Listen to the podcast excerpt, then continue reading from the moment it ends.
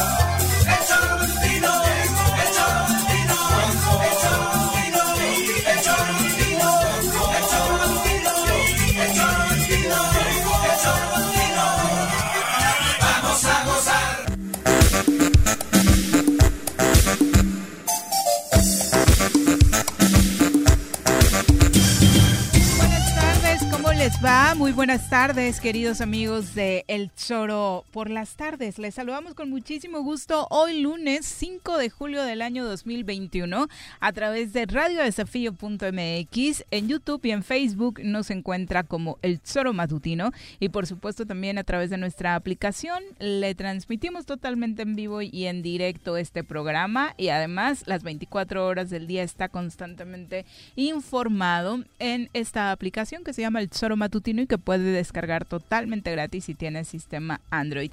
Así que bienvenidos sean en este arranque de semana que pinta de nueva cuenta complicado el análisis que se tendrá en esta mesa porque la situación de inseguridad en el estado no solamente no mejora, sino que empeora y las condiciones para cada uno de nosotros se vuelven pues cada vez más complicadas para hacer actividades cotidianas. Lo platicábamos antes de entrar al aire como ir a la tiendita de la esquina o la tienda de conveniencia de la esquina, estar meditando cuál es el auto que está de moda para e, en este momento para los ladrones y pensar en cambiar el tuyo, etcétera, etcétera, etcétera. Un fin de semana muy violento en Morelos, de eso y más por supuesto estaremos hablando con quien nos acompaña el día de hoy en comentarios. Ya está con nosotros para su comentario.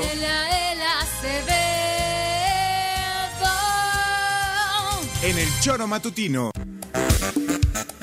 querido Leal, ¿cómo te va? Muy buenas tardes. Hola, Viri. Joder, que desde esta silla me voy a poner medio, medio español, ¿no? no y por voy favor. a poner. Es que se pega. No, por favor. Me da gusto estar en el choro, pero que no esté Juanjo, por lo menos. Tendremos que recordarlo con, con este tono. Joder. Oye, espero que no te pongas tan intenso como él, ¿eh? en algunos análisis que haremos por acá en esta pues, tarde. Eh, hay dos que son inevitables, la inseguridad y lo que está pasando en el Congreso, pero si quieres ahorita lo, lo, lo, lo abordamos, ¿no? Pero gracias por la invitación Aquí estamos como siempre. Te agradecemos mucho, por supuesto. Este tema de la inseguridad, de veras que este, estamos a seis meses del presente año, iniciamos la mitad del año, pero no vemos que las cosas mejoren. Mm. Los asaltos, este, las matanzas entre, entre personas de la delincuencia organizada. Ayer privan de la vida a una persona en un oxo de Burgos, ¿no? No se sabe si fue un asalto. Todo parece indicar que sí. Generalmente esos, esos ya lo sabemos, ¿no? O sea, llegas a un oxo, llegas a una tienda de conveniencia, te quieres bajar te quieren robar, a lo mejor estornudaste equivocadamente, pensaron que te estabas negando y pum, te soltaron el balazo y te mataron, ¿no? Y es lo más cotidiano. Y luego por la tarde, pues lo que sabemos, ¿no? Eh, las colonias en donde se pelean las plazas, a lo mejor para el narcomenudeo o lo que fuera, ¿no? Llegan y balean a, las 7, 8 de la noche en Atlacomulco, ¿no? En los, en los campos de fútbol de Atlacomulco y, y ya sabes, los muertos, esto, aquello, y no detienen a nadie. No hay eh, respuesta, de hecho, la reacción por parte de la autoridad, de los encargados de la seguridad en la entidad, tardó y tardó, pasaban las horas y pasaban las horas, ni siquiera un comunicado en torno a, pues los, a los hechos. Estaban en sus casas, pues seguramente de fin de semana muy, muy largo. Eh, ¿Cómo empezó este domingo? Después del mediodía se registró un ataque a balazos en contra de una persona en el poblado de Tehuixtla, allá en Jojutla, en la colonia Suchilera, al interior de la unidad deportiva, en donde una persona perdió la vida y tres más resultaron heridas. Arribó una ambulancia de Ponteixtla a la unidad deportiva sobre la carretera Tehuixtla-Tequesquitengo, pero los heridos fueron trasladados en un auto particular para su atención médica, mientras que, bueno, ya saben, servicios periciales hizo levantamiento del cuerpo e indicios sin que hasta el momento se sepa algo de quien eh, en vida era conocido del asesinato, de quien en vida era conocido como el abuelo. Después, eh, horas más tarde, a las 8.30, mataron a cuatro hombres y dejaron heridos a otros tres en la colonia Flores Magón.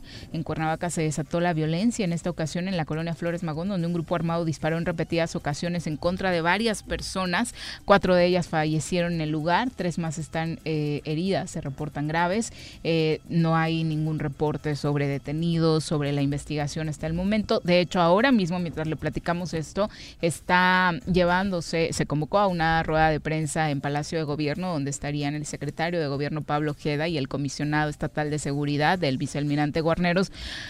Esperemos que para dar a conocer resultados de en lo que se sabe de estos asesinatos, las escenas son dantescas eh, en lo ocurrido en estos campos de Flores Magón. Y no fue lo único, lo que decías, ¿no? Eh, también en Ciudad Chapultepec, hoy un hombre fue asesinado en la glorieta de la colonia Chapultepec, aquí en Cuernavaca. Ayer a las 9.30 también en Temisco se recibió el reporte de esta persona que fue herida por arma de fuego a las afueras de una tienda Oxxo en Burgos. Eh, el vehículo en el que se transportaba quedó abandonado afuera de la tienda con las puertas abiertas, por lo que se eh, sospecha que el principal indicio pudiera ser eh, un asalto, ¿no? Además de que la noche de este domingo también se registró el hallazgo de una persona sin vida sobre la carretera Alpuyeca Puente de Ixla a la altura del poblado de Ahuehuetzingo. No, sí, ojalá. Y, bien dices, pero bien dices, que esta conferencia que van a llevar a cabo el secretario de gobierno, el encargado de la seguridad en el Estado, no se vaya a convertir en una manifestación de vamos a mover y hacer todo lo que esté a nuestro alcance para que se esclarezcan los hechos y se responsabilice a los culpables. No, digo, estamos hartos y cansados de este tipo de Lo llevamos escuchando años y años y años. Ni paliativas, ya pues ya nadie se las cree. A nadie le hace sentir seguridad con ese tipo de declaraciones mediáticas, este banales y podría yo decir que hasta hipócritas. Lo que se busca son o sea, esto es, esto es inaudito. Cada fin de semana tenemos los mismos problemas, las mismas anécdotas. Deseamos que no sea un pariente, que no sea un conocido y que no sea uno mismo el que le pase, de verdad. Ya, ya llegas, o sea, en Cuernavaca vas en tu vehículo y, tienes que peinar la zona para ver si te bajas a la farmacia a comprar un medicamento. Eh, ya te lo piensas, ¿no? ya te, lo piensas, te bajas a claro. unas cervezas, ¿no? O sea, dices, andas dándole vueltas a ver si no hay nada raro, lo demás. Es lo más ordinario y común el asalto en las tiendas de conveniencia, en el transporte público, abarrotes, las que quieras, donde nada más te están midiendo, llegan y si te resistes o les caes gordo, te sueltan un balazo y hasta te matan. Pero, pero vamos, que no hay mapas criminógenos, que no saben quiénes son los responsables, cómo, cómo actúan, cómo digo, es lamentable decirlo, pero tendrías que ser importante para que te devuelvan el vehículo, como le pasó a mi amiga Sara Olivia ah, en su momento cuando era candidata, ¿no? Ah, entonces sí, perdone, ya lo encontramos, ahí está su carro y se lo lavamos, ¿no? Ya está limpio, ¿no? casi, casi, ¿no? Desintoxicado. O sea, la verdad es que hay una colusión ¿sí? entre, entre una gran parte de las instituciones que protegen eh, o encargadas de la seguridad pública y la delincuencia organizada, no nos hagamos. Eso no sucede solo. son dos temas, es la corrupción, como bien dices, pero también la inoperatividad, la inoperancia de las autoridades, porque mínimo puede existir la corrupción y lo que quieras, pero antes te daba esa eh, percepción de seguridad con algunos operativos eh, en las calles principales, en las avenidas principales presencia policíaca en las esquinas, eh, de pronto en estas tiendas eh, de conveniencia, inhibías un tanto con la presencia policíaca al delincuente común. Hoy el delincuente común es el que está desatado. Es que ya ni siquiera hablamos de delincuencia organizada, ¿no? Es el chico que se está iniciando y que te puede asaltar en la esquina, como ya, nos pasó ya no a muchos, de la delincuencia organizada, hablamos de la policía desorganizada. Exacto. ¿No? O sea, ya, ya llegamos a un escenario eh, vertical que, en el cual dices, un, por un lado la delincuencia organizada y por otro lado nuestra policía desorganizada, ¿sí? Lo cual es un caldo de cultivo y evidentemente está sucediendo. Pero, pero vamos, ni declaraciones del gobernador, no hay nada que se manifieste, que diga, ves una ausencia institucional, una ausencia de liderazgo, una ausencia de un gobernador que simplemente no le importa porque él sí tiene sus camionetas blindadas, sus guaruras, su seguridad propia y lo demás, ¿no? Pero que no, que no, no, no, no se refleja en esto. Y lamentablemente, eh, hay que reconocer que vamos a tener que cuidarnos mucho más estos seis meses, porque es un momento de debilidad institucional municipal. Claro, Los ayuntamientos que salen ya no se van a hacer si antes no se hicieron responsable de situaciones graves, ahora se van a desentender. Van a ver cómo salen, este, eh, qué dejan, ¿no? Ya están sucediendo cosas como en Temisco, la presidenta saliente al día siguiente ha despedido como a 50 personas. Eh, el, tema también, eh, digo, serían dos puntos a analizar ahí. Ahora pasamos al político si quieres, pero antes de cerrar el tema de seguridad, volver a reflexionar sobre qué tan conveniente es seguir trabajando en Morelos bajo un esquema de mando coordinado. ¿Es realmente pertinente que el Estado absorba todas las reflexiones, todos toda la operatividad sobre seguridad y que le diga a los municipios, yo me hago cargo, no te preocupes, nada más pásame la lana o hazte cargo de lo administrativo, provocando eso que dices, que durante los tres años, pues muchos alcaldes, algunos asumieron la responsabilidad, ¿no? Eh, por ahí podríamos palomear a, los menos, pero sí, exacto, a los menos, pero el resto es de, no me toca. Pero a ver, fíjate que la pregunta yo, yo le pondré en un contexto todavía más, más este, específico. Es decir, ¿vale la pena el mando coordinado? Yo creo que en Morelos hay que ponerlo así. ¿Vale la pena seguir con municipios y el Estado con el mando coordinado con un gobernador como el que tenemos? Porque en sí mismo hay estados en los cuales Querétaro puede haber mando coordinado y funciona. ¿eh? Hay estados en los cuales no necesariamente que el mando sea coordinado por el Estado es en sí mismo un defecto para la, para la deficiencia de la seguridad pública. El problema es con este gobernador. Entonces, si tienes un gobernador ausente que no le interesa el mando coordinado y que no deja que los municipios se responsabilicen, desde luego que ni no me vale responsabilizo yo ni dejo que te responsabilices tú, ¿no? yo simplemente me hago el ciego, me hago a un lado, me dan un informe, me lo creo y me voy a jugar golf y me voy a de paseo y me voy aquí y allá y lo demás. ¿Vale la pena? Desde luego que con un gobernador como el que tenemos, no vale la pena o sea, este sexenio con esta figura este en el Ejecutivo Estatal. Sí, revisa Querétaro, por ejemplo, ¿no? Un gobernador que sale y hasta dice cero deudas, ves la seguridad, te sientes tranquilo, Puebla todavía, en fin. Sí, lo que importa es quién encabeza, porque recordemos que no hay muchos cambios en torno al esquema de mando único del sexenio pasado, aunque lo que vivíamos, y, y, el sexenio pasado creo que ni siquiera hablábamos tanto de que los alcaldes no asumían la responsabilidad, porque sí operaba el, el mando, coordinado, pero en exceso con abusos, ah, incluso en algunos sentidos. Pero, tienes toda la razón, ni siquiera era tema eh, que, que, los municipios o los alcaldes participaran o no, porque había una cabeza que trabajaba. ¿no? Ahora se vuelve necesario. O sea, si a mí me dices, oye, en Cuernavaca, híjole, yo prefiero que de alguna otra manera, a lo mejor en una versión intermedia o lo que fuera, yo siento que quien va a ser el próximo alcalde, José Luis Uriostegui, sí se va a meter en el tema. Ya lo dijo, conoce La ya lo dijo, conoce el tema de la seguridad. Ha sido secretario de Seguridad Pública, ha sido fiscal, ha estado en los temas. Entonces yo creo que sí, por eso la pregunta. La pregunta es, ¿vale la pena el mando coordinador Morelos teniendo un gobernador como Cuauhtémoc Blanco? No, no vale la pena hay que dejar que los municipios también se responsabilicen en sus territorios respecto a lo que está pasando. Y creo que nos vendría bien a los ciudadanos, por supuesto, dado que la cabeza no está operando, pues mínimo que nuestros alcaldes claro, trabajen es importante en eso, tomarte una foto jugando golf en un club, ¿no? Este, presumiendo tu, tu tranquilidad, tu estatus y demás, mientras este, la seguridad pública está como está. Ahora, el otro punto que también hemos comentado, estos seis meses de impas en torno a la posibilidad de que los alcaldes electos puedan ya operar algo. Es, es demasiado tiempo eh, el, entre el día de la elección y el día de la toma de protesta. Se entiende que nació con el ánimo de que los años fiscales corrieran eh, de manera más exacta, de que la deuda y el gasto que hacen los actuales alcaldes. Dos circunstancias, ¿no? solamente fue el tema fiscal, sino el empate de las elecciones. También, ahorrarnos una lanita para que coincidieran, ¿no? Pero sí, habría que recuerda que, por ejemplo, a Jorge Morales creo que le tocó un periodo de tres años, tres meses, un cachito, más, ¿no? Fueron beneficiados. Sí, habría que reconsiderar ese plazo porque es demasiado. Es un plazo muy largo entre el, día de la elección y el día en que asumen su responsabilidad. Son casi siete meses.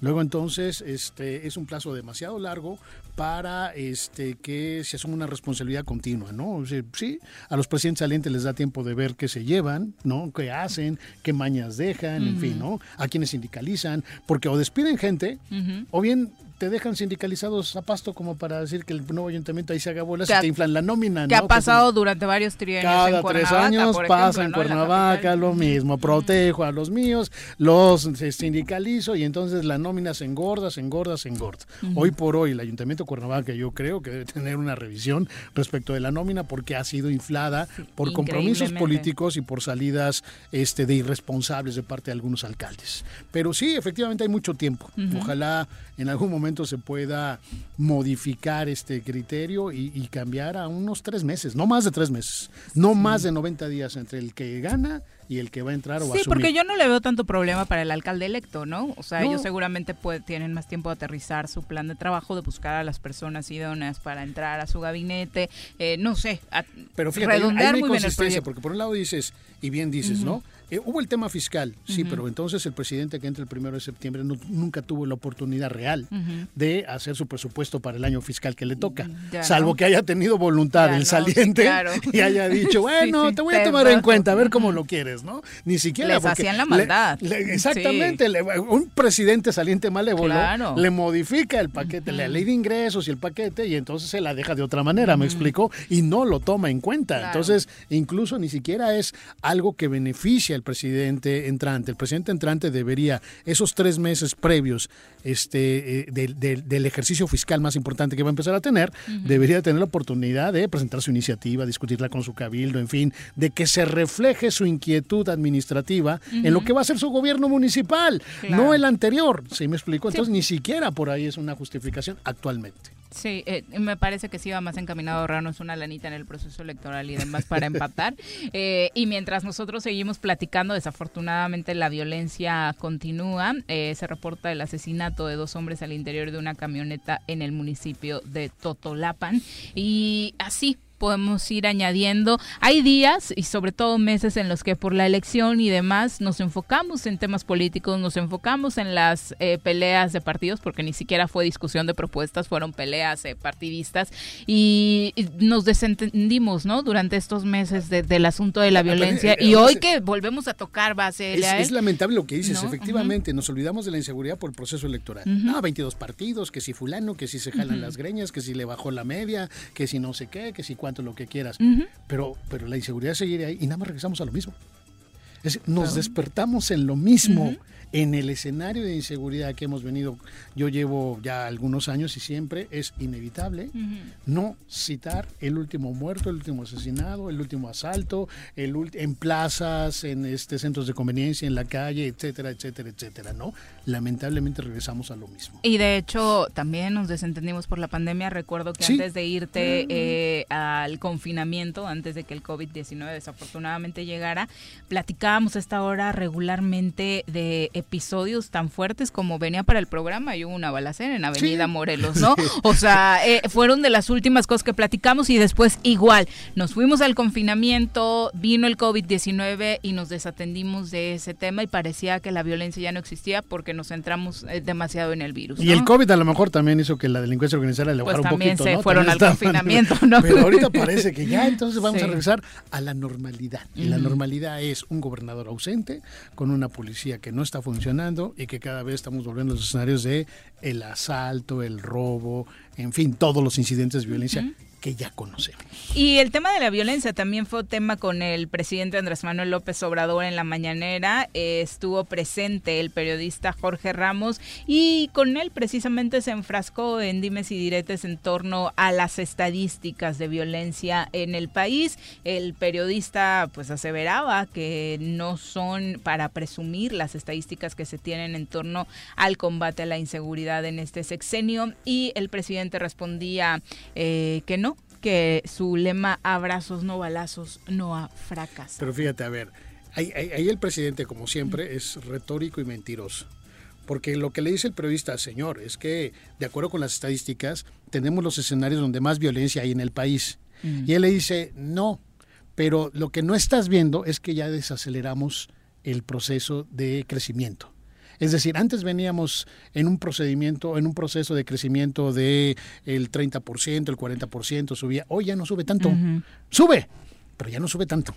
O sea, no la he bajado, siguen, al final del día lo que importa es que hay más feminicidios, más homicidios, que el territorio, y por más que diga que no, Yo creo que el 50% del territorio está en manos de la delincuencia organizada y lo niega y se lo y las evidencias se lo están mostrando. En Aguililla salen hasta los del cártel le dicen, "Mira, aquí estamos uniformados." Bueno, la infraestructura que sí. La este infraestructura y el reto como diciendo, a aquí estamos, ¿no? Bueno, creo que tenemos en la línea telefónica a alguien que se va a enojar con tus comentarios. Joder, ya debe estar hombre, haciendo coraje. Señora Rece, ¿cómo le va? Buenas tardes. No, no, ya cuelgo. Después de lo que si no se me pega. Bueno, ¿me dejas de hablar o no, cabrón? Es que voy a hacer lo mismo que tú, que interrumpes, joder. No, pero cabrón, joder, cabrón. Lo que voy a hacer yo es colgar. Después de las burradas que te acabo de escuchar. Hombre, estoy sentado en tu silla, ¿qué quieres que diga? No, burradas, pero dilas bien, cabrón. No, no, Ahora resulta que le has dicho al presidente de la República mentira. Ay, pobrecito, te toca a tu presidente. Ay, no lo toques, no lo toques, ¿no? sí, sí, sí, sí, sí, sí. ¿Hablabas de Calderón o de quién, cabrón? No, del actual no te hagas, el que ah, tiene el país donde no, lo tiene. yo sí me hago. Claro que tiene el país donde lo tiene. Pero en los pañales cuando te hablan de tu presidente. Vamos por partes, muchachos. Sí. Eh, buenas tardes, Juan José Arrece. Nos da justo oh, saludarte. Saluda al público. Buenas eran hasta que escuché esas, burradas. Es que también a qué hora entras. Ya llevamos un rato analizando lo que, ha sucedido, por ejemplo, en el estado de Morelos, que me parece gravísimo este fin de semana. Ha sido ya, por estadísticas, que es justo de lo que hablábamos, y por la atrocidad de los delitos cometidos, uno de los más violentos eh, del sexenio, de verdad, eh, y no estamos exagerando. Este, este tema del ataque, eh, del asesinato parece ser que directo a personas que se encontraban en campos de fútbol. Eh, prácticamente ahorita acabamos de dar cuenta de otras dos personas que fueron asesinadas en Totolapan. Eh, no hay punto en el estado que se salve. No, eso es, pero bueno, todo es reflejo de la inoperancia, porque en otros sitios, a pesar de lo que diga el amigo él, se intenta y se están eh, orientando temas para modificar el rumbo de la pero en Morelos no en Morelos no sabemos ni dónde está el secretario. Ahorita está en Palacio dando una rueda de prensa. Ah está dando una rueda de prensa. En qué barco en el de en algún ferry Palacio. en un transatlántico o, va en el velero este que se hizo en Bilbao porque eso es lo triste es eso que no haya una cabeza que por lo menos salga y diga de vez en cuando que lo veamos. Es, es terrible. Yo creo que el gobierno del Estado está en una situación que ya no se puede aguantar más. No, no, sus escenarios son, es mi oficina donde tengo toda la seguridad, los restaurantes a los que voy como bien. En Polanco. Sí, claro. Y, lo malo es que ni siquiera son restaurantes en Morelos, Ni siquiera son en Cuernavaca porque obviamente se sienten inseguros. Y además los campos de golf a los que van. Esos son sus círculos sociales donde se mueven, ¿no? Sí, pero bueno, si, si aún así se, se, se sintiese que hay una estrategia y se sintiese que hay un proyecto en el tema de seguridad, pero es que pasan los días, pasan las semanas, pasan los meses y decimos y decimos lo mismo, porque en lo económico está catastrófica la, el Estado. No hay un no hay un proyecto económico, en, en lo cultural igual, en todo está desamparado Morelos. ¿Y quién va a querer venir a Morelos a invertir estando las condiciones como están?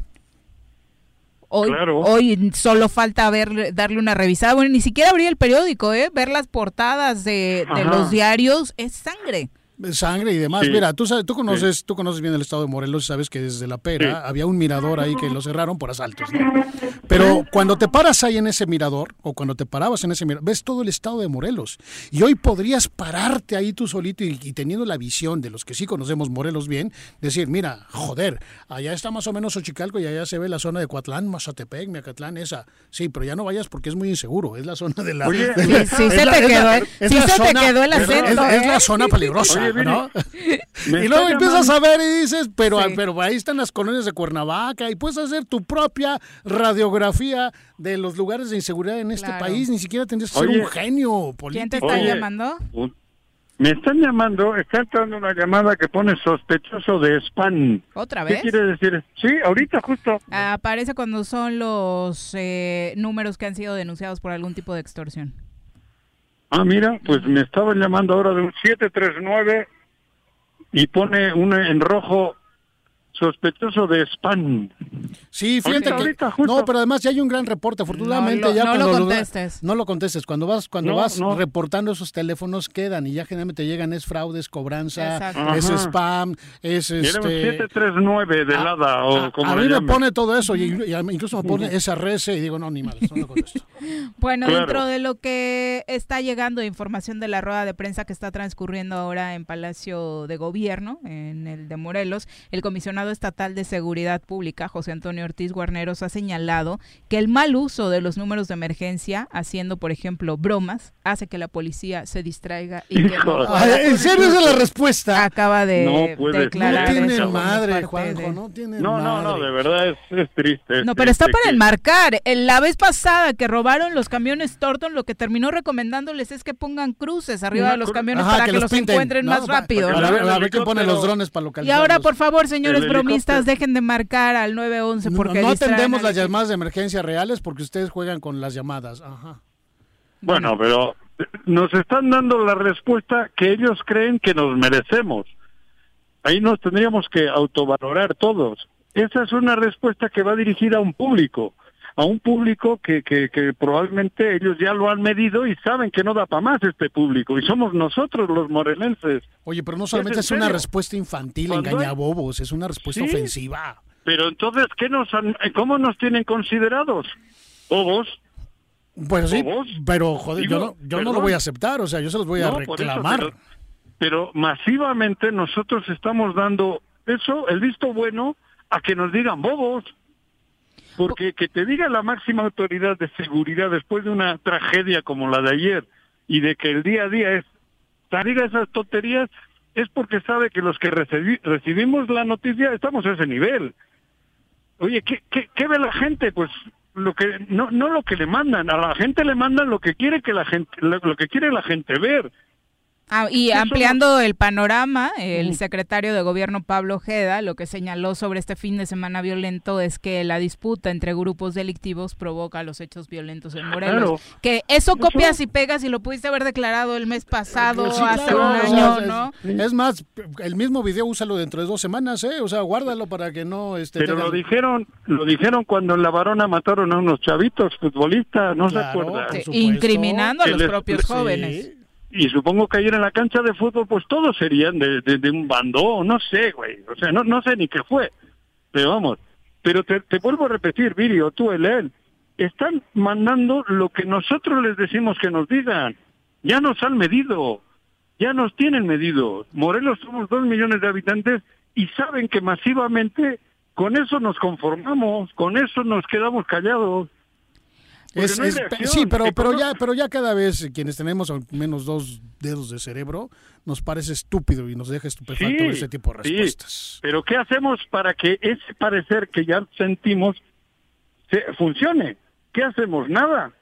Eso es lo que te digo. tú, la, pregunta es qué hacer, porque justo en medio del proceso electoral hablábamos de que la participación ciudadana no solo era el día de la elección, hay que continuar con ella, hay que seguir siendo críticos y no conformarnos con ya le dimos una elección y no metió gente al Congreso. y perdió su partido y su candidato chafa ya se fue y lo demás, ¿no? no ¿Y dónde están aquellas movilizaciones que se hicieron cuando Graco. ¿Dónde están aquellas movilizaciones que se hicieron con Carrillo Lea, con Graco? ¿Dónde están aquellas movilizaciones cuando asesinaron, digo... La pregunta, la pregunta no es dónde están esas manifestaciones, dónde están esos liderazgos, dónde han quedado esos liderazgos, ¿no? por eso, ¿y dónde está el obispo? ¿Y dónde? Pero no es culparle al obispo, el obispo es un ¿Dónde están los liderazgos que sacan la inconformidad a la calle?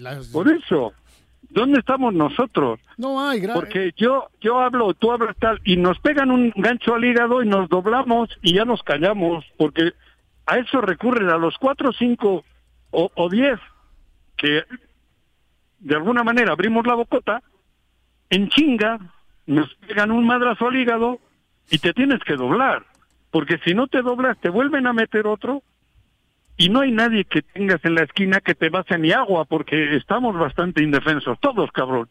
Y empiezan a meternos tanto miedo que luego te dicen esas respuestas para las masas porque no hay quien responda, cabrón. Sí, no, yo, te, o sea, te dejan solo, te dejan solo y, expuesto y amenazado, lo cual no, evidentemente te deja en, un estado de vulnerabilidad que dices mejor le bajo, ¿no? pero la situación sigue ahí. Pero ¿dónde están los liderazgos? ¿Dónde está? Eh, recuerda todo eso, el rector, el obispo, este, partidos políticos de oposición reales. ¿Dónde están Gente ahora los que realmente salían, ¿no? O sea, dices 22 partidos y luego, ¿de qué nos sirve a la hora de los hechos? Ajá, claro. Porque dicen Andrés Manuel, Andrés Manuel o el que sea, en los, allí en, en Palacio Nacional, si no recibe un grito desde acá, pues esto le meten el choro. Y dice, pues parece que en Morelos están todos tranquilos. Es que es verdad. Sí, sí, de por sí. y obviamente es lo que están buscando, porque hoy ya sin tener este poder político en Morelos, lo que buscan es el respaldo de Palacio Nacional y por eso no han salido de allá. Claro, ¿no? claro, efectivamente. Pero es lo que digo, hemos comentado siempre. ¿Cuándo le vamos a decir a Palacio Nacional, estamos hasta la madre? Solo el día 6 de junio. Bueno, fue un gran mensaje, tampoco hay que minimizarlo, ¿eh? Fue un gran mensaje ¿Eh? para fue un gran mensaje para Palacio Nacional. Sí, pero pero fue en un área determinada. En un área determinada. Ahora en el día a día creo que es momento de que sigamos con ese 6 de junio permanente. Porque si el 6 de junio lo estancamos hasta el 6 de junio del 2024, pues estamos jodidos. pero mira, pero si desde Palacio, y perdóname que lo diga, yo sé que te vas a ofender, pero si desde Palacio no, hay una percepción de la realidad, cuando un periodista como el de hoy, Ramos, le dice, señor, las estadísticas dicen esto, y sale con, sí, pero estamos menos acelerados. O sea, la verdad es que también ya, ya, ya es como para engañar bobos, ¿no? Y no podemos también consentir con que estamos bien cuando sube, sube toda el, todas las expresiones de la, de la inseguridad suben. vuelvo a repetir, el hombre, el, el gobierno está buscando que haya una solución a medio plazo, porque a corto plazo supongo yo que es complicado para todos, pero en el estado de Morelos no vemos ni a corto, ni a medio, ni a largo. No, sí, está muy Aquí no hay proyecto. el, problema es que, mira, sí te admito que al menos el presidente, con todas y las cosas que a mí no me simpatizan, ahí está queriendo ejercer una presidencia, ¿me explico? Ahí está a su modo, a su manera, eh, pero ahí está con ese liderazgo. Está mandando y está Pero aquí no hay, es lo que lo decíamos al principio hace rato, si el mando coordinado debe seguir en Cuernavaca, yo le decía a Viri, mientras tengamos un gobernador como el que tenemos, de nada sirve, mejor que los municipios asuman una responsabilidad más, aquellos que quieran y puedan, porque también hay municipios que te van a decir, no, no me lo dejes, no, porque va a ser peor para claro, mí. Claro, seguramente habrá alcaldes que no, pero tienes toda la razón, incluso el respaldo ciudadano después del el mes de junio en estas elecciones fue mayor para eh, la mayor la confianza para los municipios que para el gobierno de Cuauhtémoc Blanco. la ciudadanía hoy demostró en la elección que confía más en cómo pueda operar. Una de las conclusiones en esta elección a nivel estatal es que la gente cree más en su autoridad municipal que estatal. Y entonces tuvo una mejor percepción de por quién votaba, ¿sí? Para su municipio que realmente el diputado o lo que fuera, ¿no? Es decir, empezamos otra vez por el municipio y hay municipios que sabemos que están en manos de la delincuencia organizada, ¿no? Bueno, pues ahí está la eh, situación tan complicada que vimos en cuanto a la violencia en el estado de Morelos. Señora Reyes, ¿algún otro apunte antes de irnos a pausa? No, pues mire, yo yo ahorita estoy en la Ciudad de México, en el aeropuerto, voy rumbo a Guadalajara, ahí tenemos la Asamblea de la Federación de la Liga TDP para dar por finiquitado el torneo este que se jugó el domingo, el sábado la gran final en el Estadio Azteca y darle comienzo al nuevo, al 2021-2022. ¿Quién se coronó? Se coronó el equipo de Veracruz. Estuve en el estadio, el equipo de Veracruz, Fortín, el, fue el campeón absoluto contra un equipo de los hermanos Morales de, de, Guadalajara, de Jalisco. Los jugadores. Carlos Morales. Carlos Morales y su hermano tienen el equipo y ese es, los dos ascendieron a la Premier, pero la final, la final en penalti la ganó Fortín de Veracruz, del estado de Veracruz, el municipio Fortín. Fortín de las Flores. Ahí, exactamente, ellos fueron los campeones y ahora tenemos en Guadalajara la, la, reunión de comité y la asamblea para marcar las directrices del torneo que, que ya comenzó, el 2021-2022. De manera que voy a Guadalajara, desde y les mando un abrazo porque Oye, supongo que te vas a quedar a pernoctar por allá el día de hoy. Si, si lo vas a hacer, mañana mañana voy a desayunar al restaurante que se llama Los Chilaquiles. Te lo recomiendo. ¿En Guadalajara? los chilaquiles. creo que está en la Vallarta, pero es Los Chilaquiles. Es una de las expresiones más auténticas de la región de ese de, de, Guadalajara. los chilaquiles. Y, pues hoy. y la especialidad son los chilaquiles. Yo seguramente vas a pedir tipo mermelada. No es muy de chilaquiles el señor para Para cenar. No, es Ve a desayunar. si puedes, no, bueno, hay de todo. Tiene mucha comida, tiene mucha comida mexicana y local, lo demás vale la pena. Por eso, pero si me echo unos chilaquiles para cenar, voy a tener, voy a dormir. Ah, para todo pones con el vicealmirante. Vete por tus tortas ahogadas. Ahí tienen termómetros los chilaquiles, te dicen en cuál lo quieres. Lo puedes pedir ah, tipo mermelada y te los compras tipo mermelada. Pero, te digo, cabrón. Pero, busca el lugar. unos chilaquiles en la noche y te, imagínate. Voy a dormir con, con el vicealmirante en mis sueños. Ve a los chilaquiles. Ah, bueno. Y redondeando, en efecto, nos está llegando la información conforme va, va fluyendo desde ese Palacio de Gobierno. En efecto, ha, asumido el secretario de Gobierno, Pablo Ojeda, ha aceptado que sí, este fin de semana ha sido el más violento en el sexenio de Cuauhtémoc Blanco. 16 asesinatos dolosos y dice que pese a las limitaciones operativas con las que cuenta la comisión, la estrategia de seguridad avanza.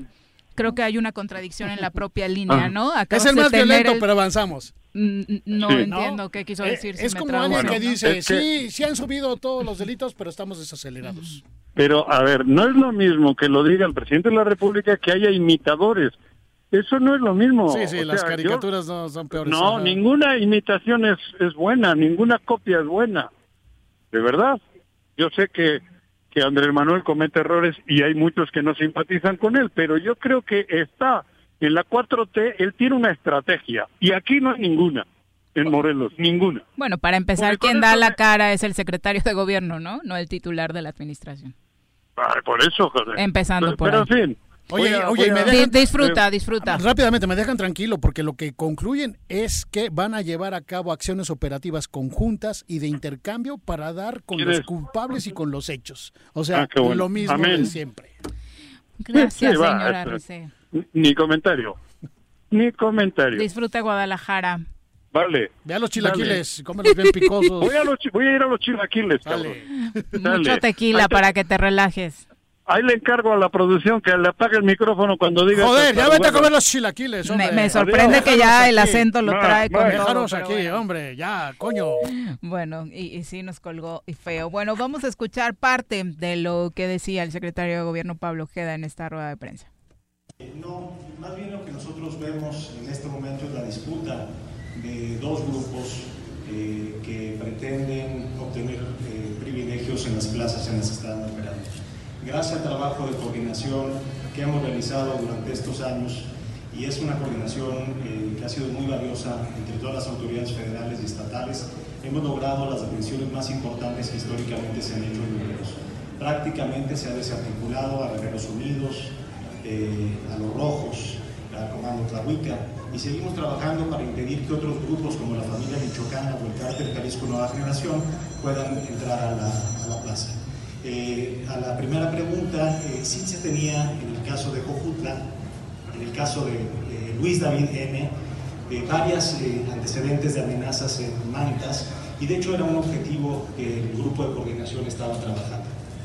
entonces, este, más bien lo vemos como una disputa entre dos grupos, los Maya y el, el Franco, el XL. Bueno, pues ahí está la declaración del secretario de Gobierno, Pablo Ojeda, eh, señalando precisamente que son cuestiones entre dos grupos los que provocaron, las que provocaron esta situación tan terrible.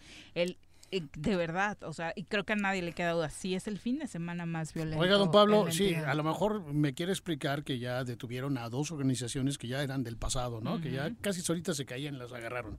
Pero y este y lo de Burgos, ¿Eso también es un pleito entre delincuencia organizada? O sea, el, asaltante común, el que te roba, el que te quita la camioneta, esos, este, ¿qué atención merecen para darle seguridad a la, población? Porque ese es, en el fondo también lo más importante para los ciudadanos. Yo de repente, si a mí me preguntas y veo ahí quienes están disputando en la plaza y se balacean, bueno, sí me queda la idea de que es un asunto entre ellos. Y el ciudadano común que te asaltan en una tienda de conveniencia, ¿qué va a hacer, don Era Pablo? lo que te decía. O sea, ¿Qué va a hacer, don Pablo? Esto, que estamos viviendo a diario. ¿Y cómo me defiendo? no es un asunto que tenga que ver precisamente con delincuencia organizada. Pero bueno, eh, es la una con 41, vamos a pausa, volvemos. Ya llegó el verano y la forma más segura de disfrutarlo es siguiendo las medidas sanitarias ante la pandemia. Cuidémonos entre todos. Verano. El verano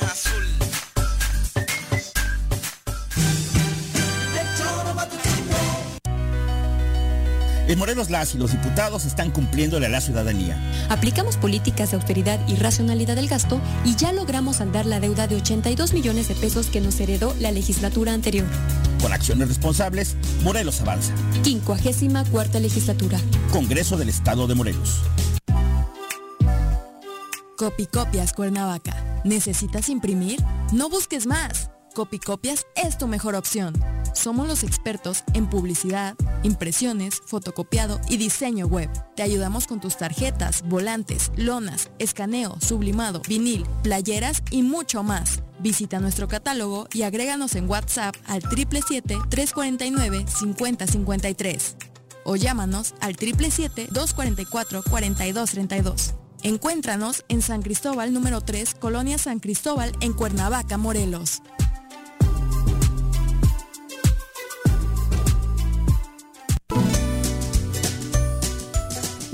El color del semáforo, debemos seguir protegiendo nuestra salud ante el COVID-19.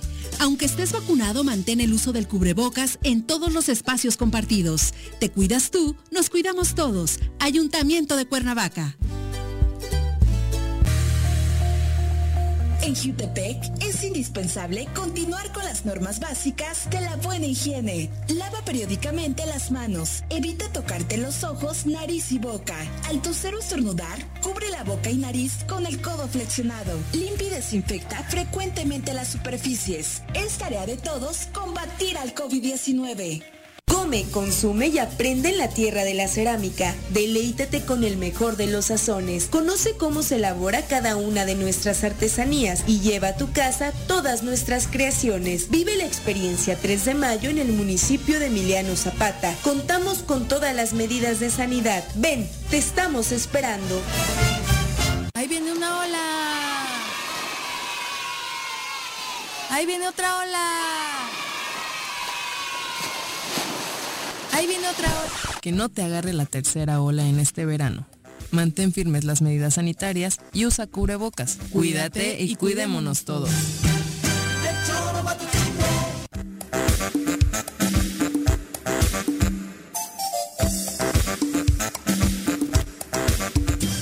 Una con 44 de la tarde. No se asusten. Ya está por aquí Alejandro diciendo, qué miedo. A Juanjo ya le hizo efecto la vacuna rusa y le salió bigote. No, no, no, no, no fue la Nada más pelos en la lengua le salieron. Sobre vacunas y más vamos a hablar ya con la doctora Brenda Valderrama. Desde la Academia de Ciencias de Morelos, la doctora Brenda Valderrama nos comparte la información más relevante del coronavirus. Querida doctora, ¿cómo te va? Muy buenas tardes. Hola, muy buenas tardes, Iris ¿cómo estás? Hola, doctora, buenas tardes. Muy bien, gracias, doctora. Tratando de entender un poco el fenómeno de hoy con esta primera dosis que se le está poniendo a las personas de entre 40 y 49 años en, en Morelos, en Cuernavaca, particularmente fue, fue hoy el día que arrancó el ciclo de vacunación. Y Doctora, muy poca gente. Eh, la verdad es que en prácticamente todos los puntos, desde muy temprana hora, o sea, sí, aplaudir la buena organización, pero avanzó muy rápido, se reportan poca gente.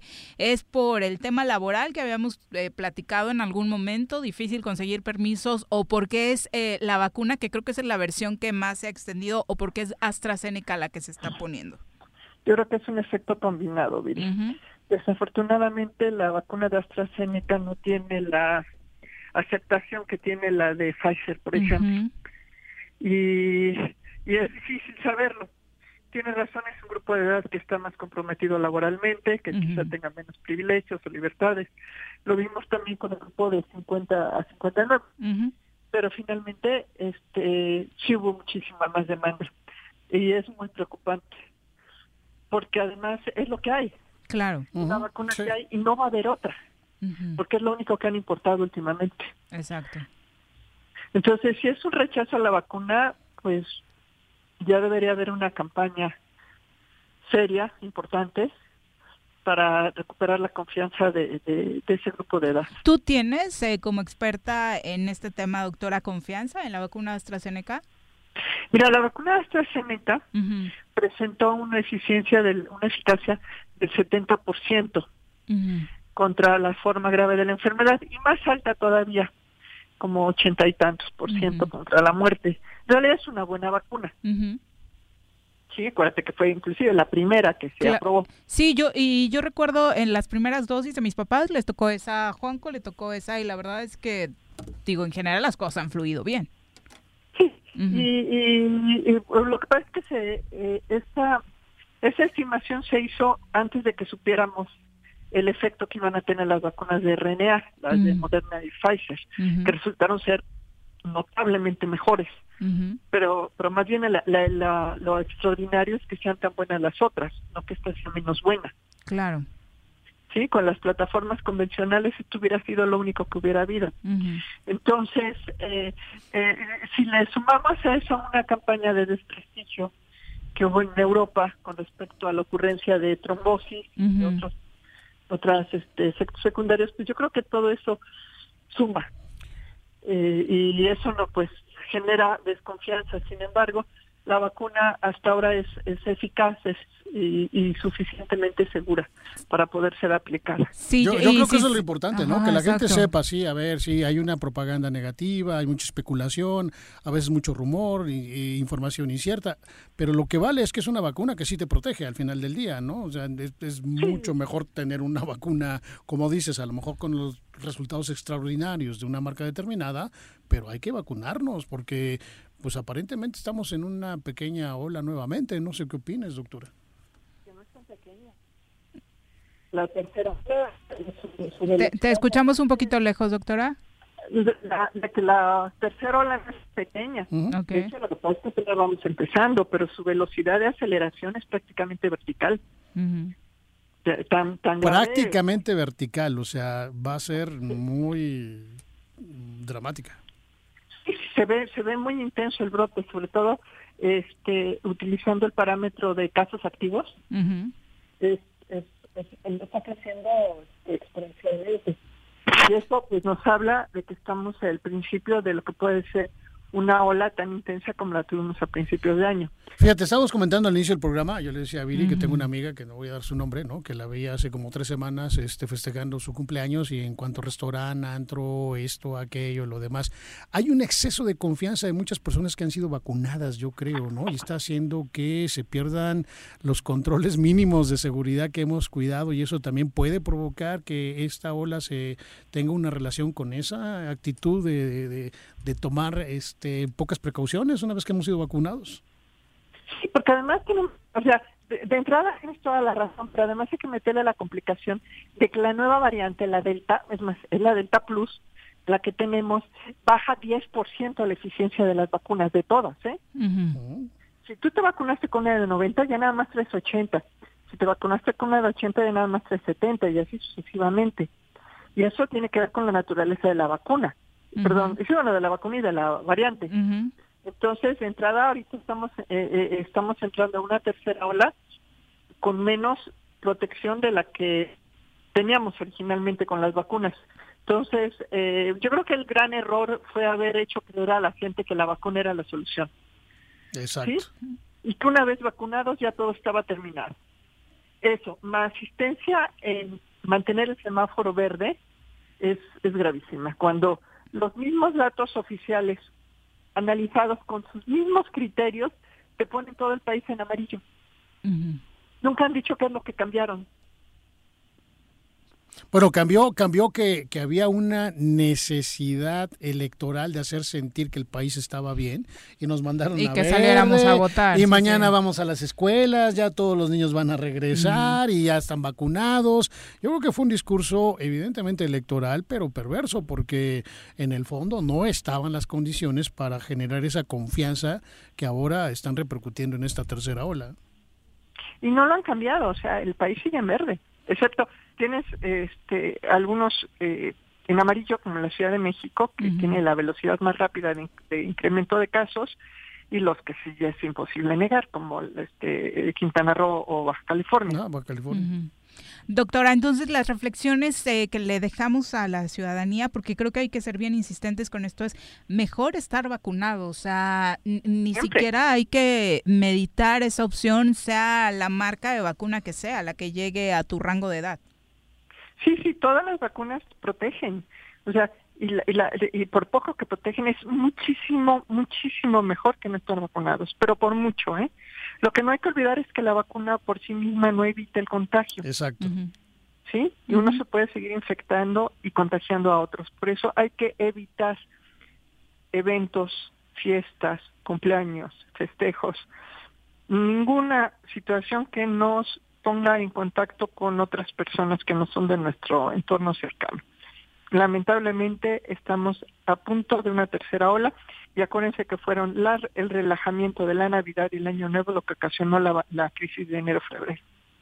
Exacto, y, y, la verdad es que esta idea del semáforo verde que dices está prácticamente en todo el país viene a ser eh, un poco contradictorio y, y, alentador a irte de fiesta, porque doctora, ya estamos viendo programación de conciertos para finales de año.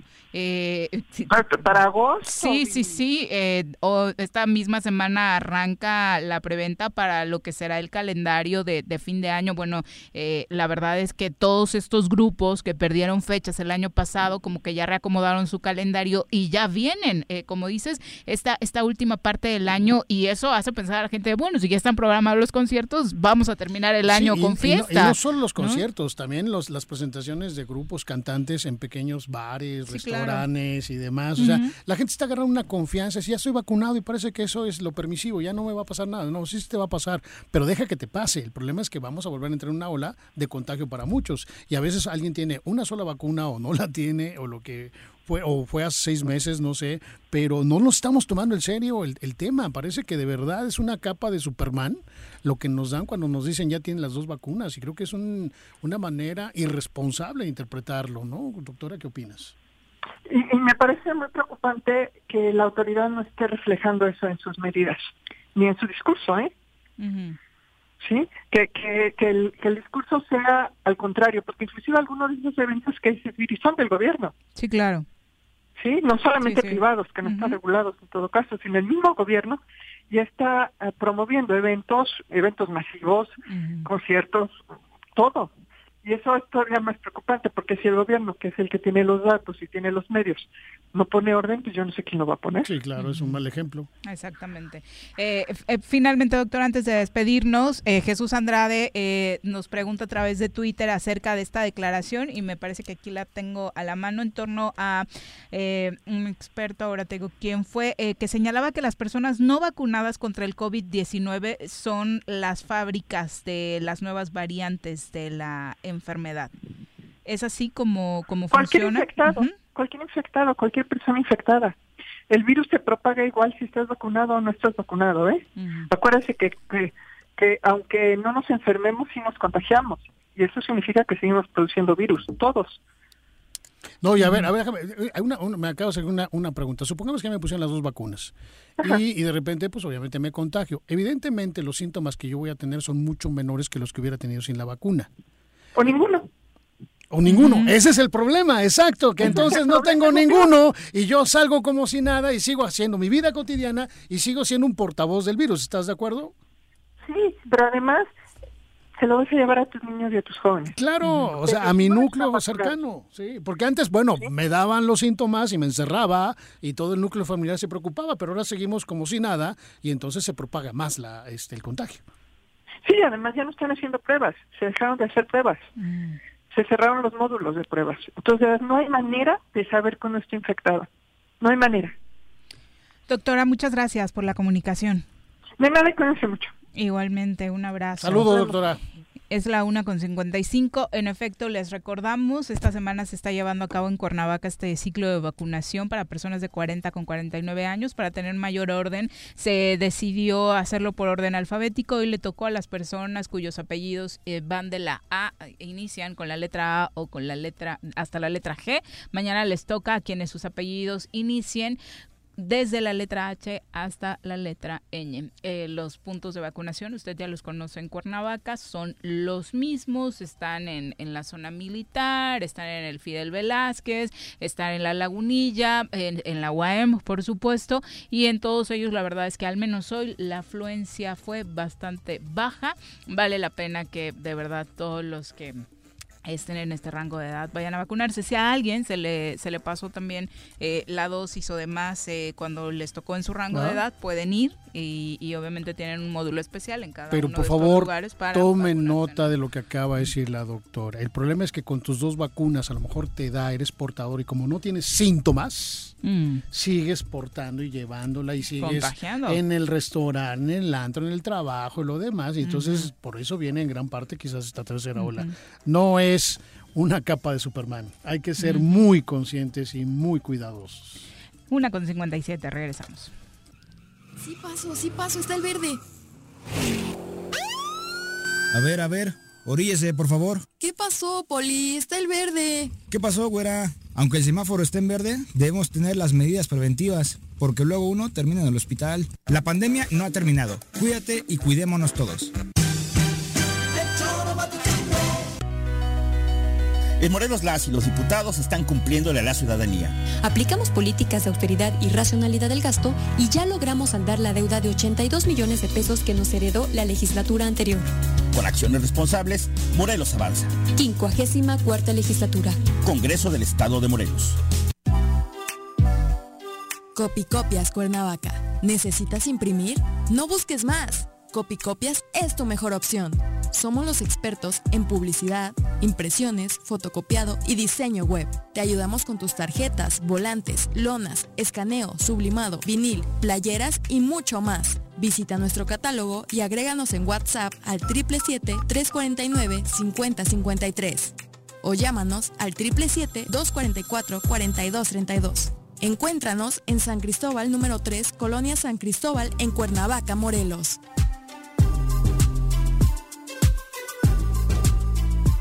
El dengue, y chikungunya son enfermedades prevenibles. La Dirección de Salud de Jutepec te invita a participar en las jornadas de descacharrización para eliminar todos aquellos recipientes que pudieran servir como criaderos de mosquitos. Más información en el número de teléfono 777-309-1609. Cafetería, tienda y restaurante Punto Sano. Contamos con comida vegana y vegetariana porque nos preocupamos por tu salud. Ven y conoce nuestros productos orgánicos y suplementos alimenticios. Al interior de Plaza Andrómeda, local 19, en calle Pericón, Lomas de la Selva. Contáctanos al 372-3514 o búscanos en Facebook como Punto Sano Cuernavaca.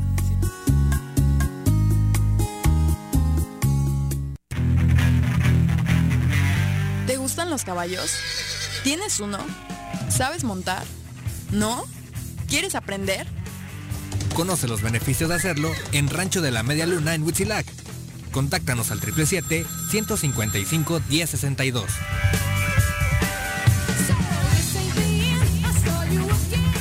Si quieres consentir a tu mascota, el mejor lugar para hacerlo es Clínica Veterinaria Mundo Mascota. Contamos con consultas, medicamentos, accesorios, alimento y servicio de pensión. Además, tenemos servicio a domicilio. Ubícanos en Avenida 10 de Abril, número 1210, Colonia Granjas, o llámanos al teléfono 169-2128. Clínica Veterinaria Mundo Mascota.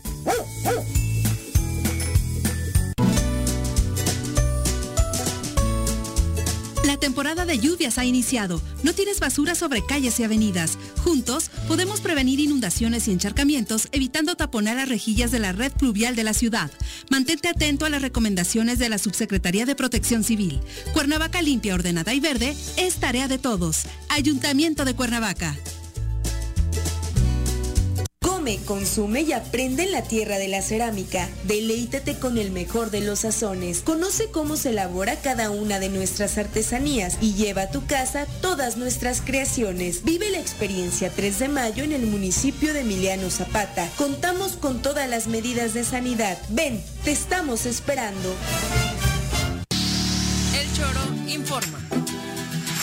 Dato curioso, ¿sabías que los camellos pueden almacenar agua? Los camellos beben mucha cantidad de agua cuando tienen la oportunidad de hacerlo, ya que en el desierto pueden pasar días sin ingerir líquido. Son capaces de tomar 106 litros de agua de una sola vez. Estos animales tienen una gran capacidad para almacenar grandes cantidades de agua en su organismo y pueden pasar hasta 10 días sin beber.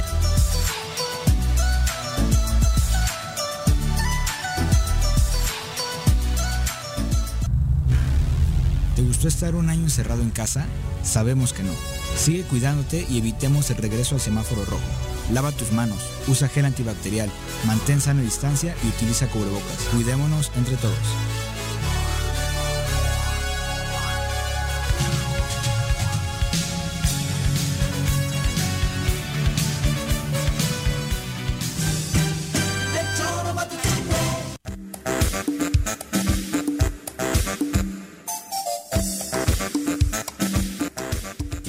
Gracias por continuar con nosotros, Charlie Peñalosa. Un abrazo. María Agüero dice: simplemente le valemos todos los morelenses al actual gobierno.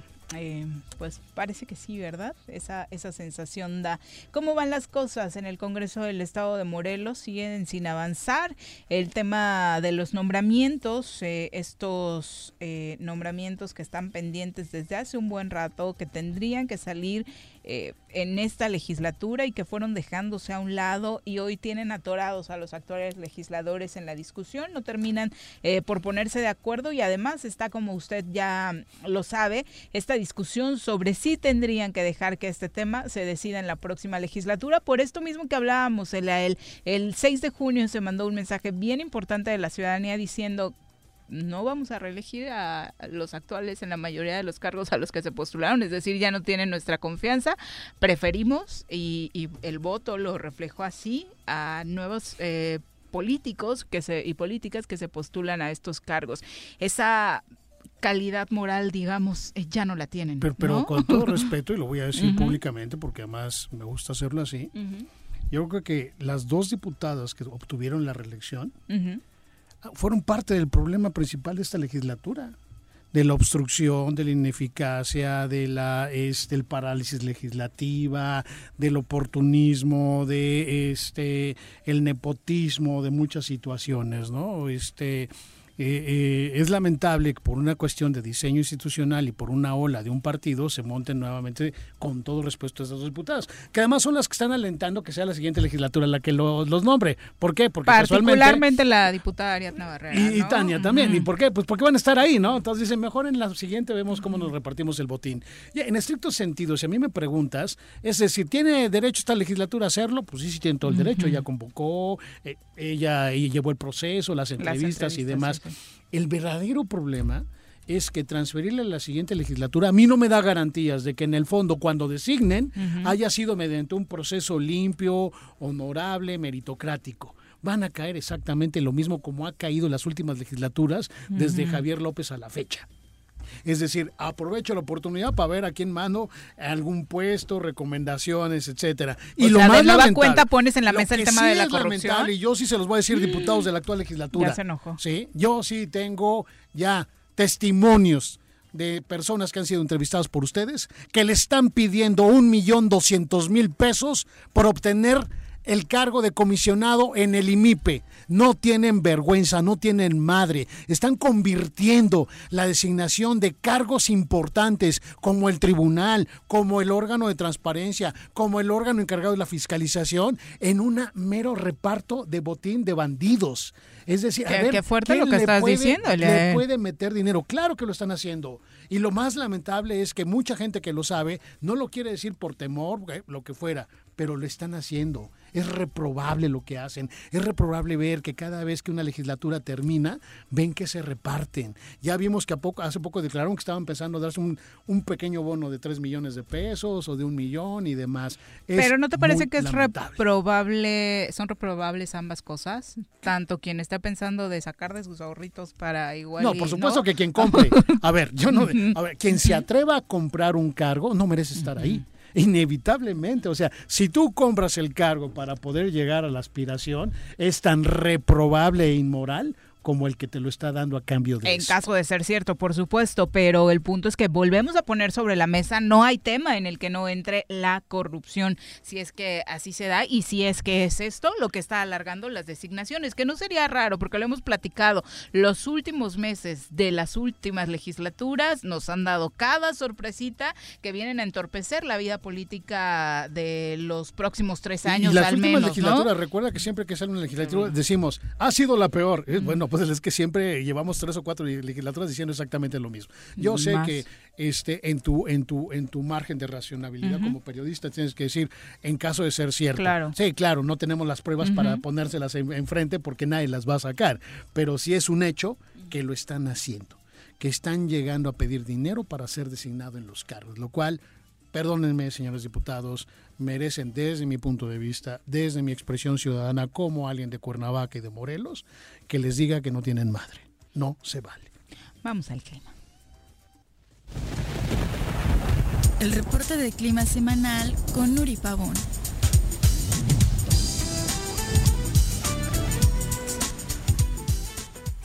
Sí, sí, coincido con varios que están diciendo acá que se está arrezando el señor Elael. Le hizo daño esa, esa silla, hasta me Es la silla, es esa silla pega, hombre, joder. Vamos a la, saludar. Uno todo. Con muchísimo gusto a nuestra querida Nuri Pavón. Nuri, ¿cómo te va? Muy buenas tardes.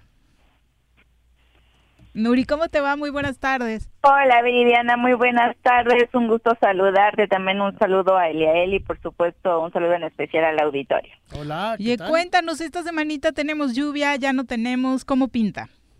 Sí, seguimos con probabilidad de precipitaciones, Viridiana. Estamos teniendo las condiciones de lo que sería el canal de baja presión que se extiende del norte al centro del país, aporte de humedad proveniente del Océano Pacífico, y esto nos va a estar generando condiciones para la presencia de precipitaciones. ¿Qué vamos a estar esperando para los siguientes días? Vamos a estar teniendo lo que es el paso de una onda tropical, la número 8, ahorita todavía localizada sobre lo que es el oriente del país. Esta se va a desplazar hacia el occidente y nos va a estar ocasionando condiciones para lluvias. El día de hoy vamos a estar esperando lluvias dispersas con chubascos puntuales. Esto a partir de la tarde, de hecho ya ahorita se está presentando nubosidad importante en el noreste, esto en Tetela del Volcán, también lo que sería la zona oriente en Cuautla. Eh, estamos teniendo ya nubosidad que podría estar ocasionando lluvias en las siguientes dos a tres horas. En lo que sería el resto del estado se espera la mayor nubosidad, ya con probabilidad de precipitaciones. Vamos a tener muy puntuales de 5 a 25 milímetros, acompañadas nuevamente de tormenta eléctrica y viento máximo oscilando entre los 15 y 20 kilómetros por hora. Este se espera que sea con dirección dominante del noreste. Aproximadamente el día miércoles se espera mayor incremento de nubosidad, teniendo ligera disminución de las temperaturas. Y el día jueves es que se prevé tengamos eh, mayor eh, descenso de lo que serían las temperaturas. Estamos hablando de aproximadamente 3 grados. Eh, en lo que serían las máximas hoy para la zona metropolitana de Cuernavaca, para que tengamos un, este, una base de lo que vamos a estar esperando. Eh, Cuernavaca hoy de 25 a 26 grados, eh, la máxima para la zona de los Altos de Morelos, esto en Tres Marías, eh, sería de aproximadamente 20 a 21 grados. En la zona oriente para Cuautla, temperaturas máximas de aproximadamente 26 a 27 grados y en la zona sur Jojutla, temperaturas de 34 grados centígrados. Eh, lo que sería la actualización, por supuesto, le seguimos recordando nuestras redes sociales en Twitter, arroba con agua OCB, donde vamos a seguir teniendo el pronóstico del tiempo. Muchísimas gracias, Nuri. Entonces no dejamos la sombrilla. Así es. Este, hay que recordar, eh, ya estamos en plena temporada de precipitaciones, eh, vamos a seguir con las condiciones para lluvias, seguimos teniendo lo que serían los pasos de las ondas tropicales, que es lo que nos lleva a ocasionar las precipitaciones, y por supuesto el canal de baja presión, que ya se queda de manera este, extendida de lo que sería del norte al centro del país. Oye, Viri, más que guardar el paraguas, mejor guarden la ropa que no se va a secar. ¿eh? ah, sí, no laven, no laven.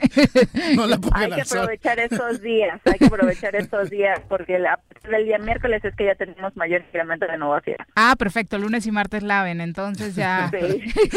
porque no pudieron lavar la semana pasada, ¿no? Muchas gracias, Mañana, Bonita tarde. Bonita tarde. Eh, como decía la Arqui Enrique Rodríguez, ¿no? Sí, eh, muy beneficiados aquellos que compran con antelación o tienen mucha ropa interior en su closet. esperando que se sequen Porque sin poder lavar, la verdad es que se pone bien complicado. De fútbol lleno de banderillas ahí, todos los que colgamos en la regadera. Exacto, se pone bien complicado el, el día a día.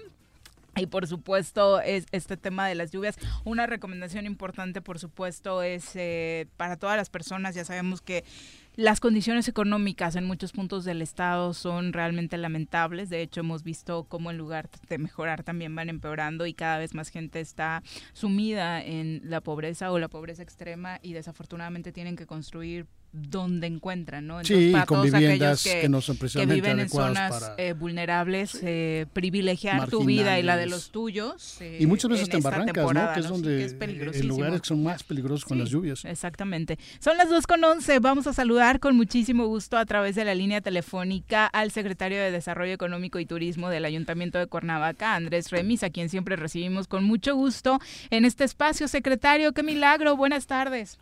Hola, Viri, qué gusto saludarte. También a ti, a él, un abrazo. Andrés, te mando un abrazo. Yo sé que estuviste enfermo, me da mucho gusto saludarte que estés aquí. La verdad es que, amigo, te aprecio y, y me da gusto saludarte.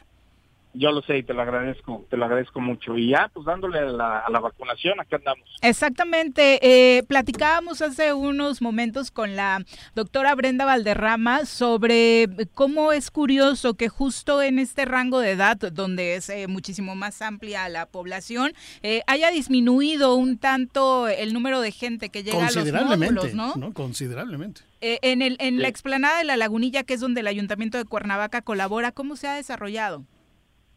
Pues sí, mira, eh, afortunadamente no había mucha gente que haya eh, pasado la noche esperando.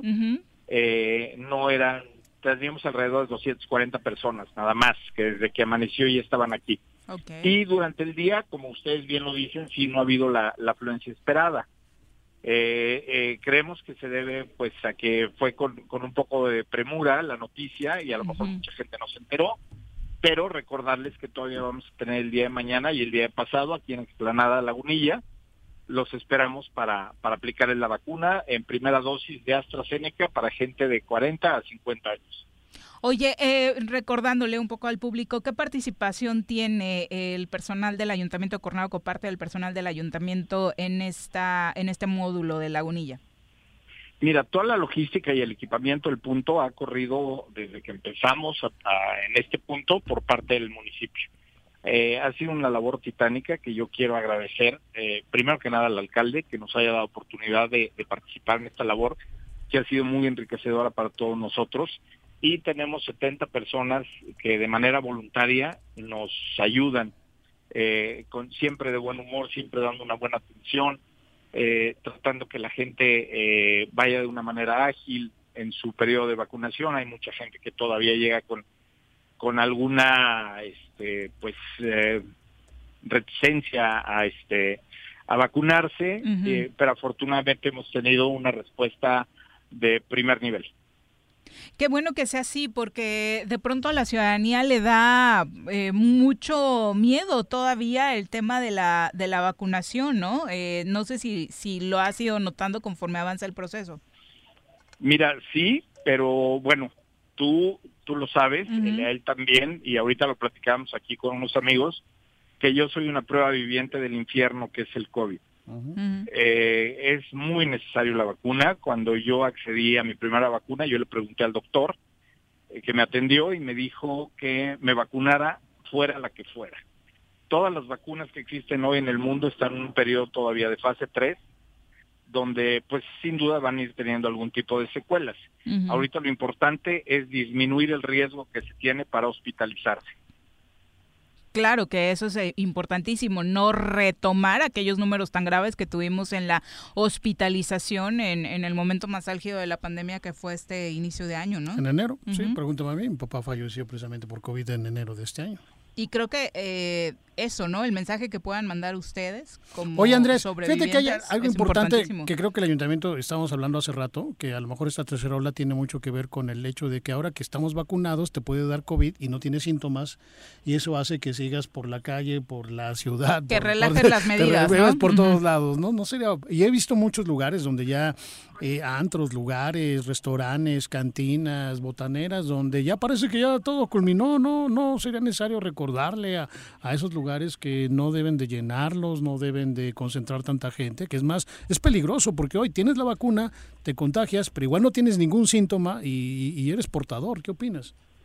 Mira, sin duda es muy necesario. Nosotros hemos estado muy, muy cerca de lo que son las, las empresas más representativas a nivel turístico y ellos son los más interesados en que Cuernavaca no vuelva a subir de color en el semáforo.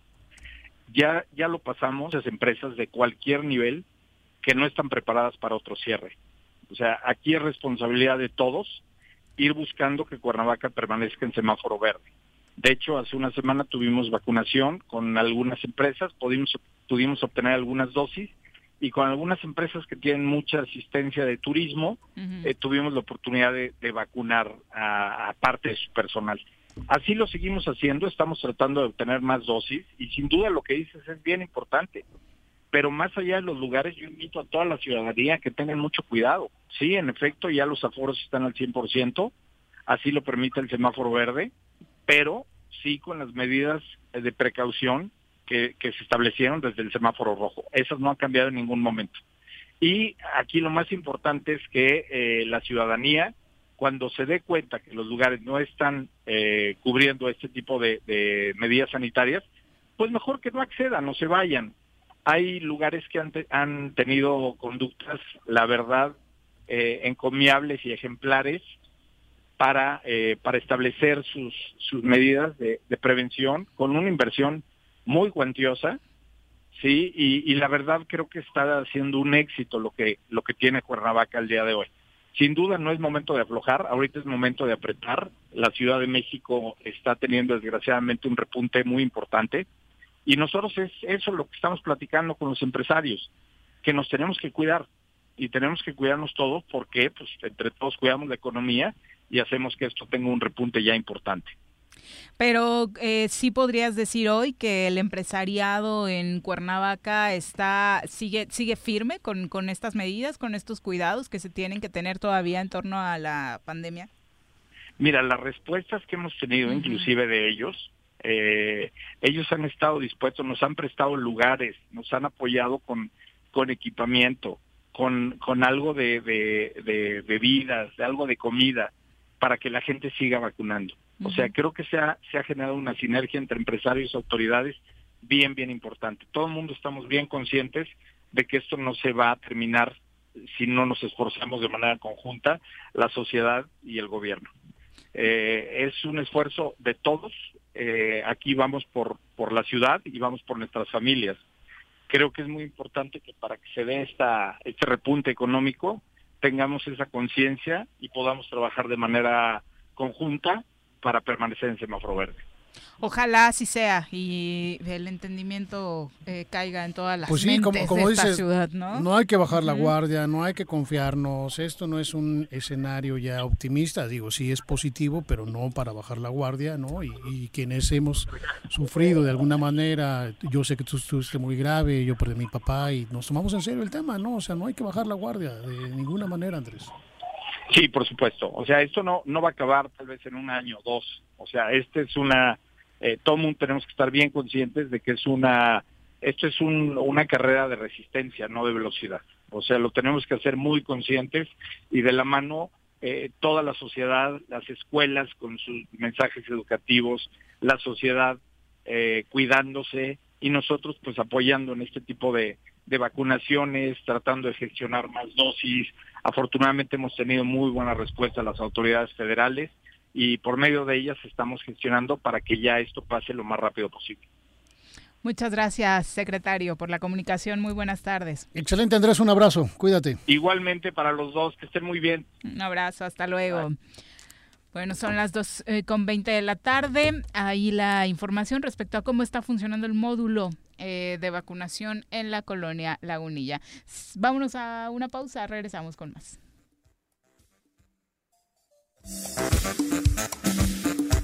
Ahí viene una ola. Ahí viene otra ola. Ahí viene otra ola. Que no te agarre la tercera ola en este verano. Mantén firmes las medidas sanitarias y usa cubrebocas. Cuídate y cuidémonos todos. En Morelos las y los diputados están cumpliéndole a la ciudadanía. Aplicamos políticas de austeridad y racionalidad del gasto y ya logramos saldar la deuda de 82 millones de pesos que nos heredó la legislatura anterior. Con acciones responsables, Morelos avanza. 54 legislatura. Congreso del Estado de Morelos. Copicopias Cuernavaca. ¿Necesitas imprimir? No busques más. Copicopias es tu mejor opción.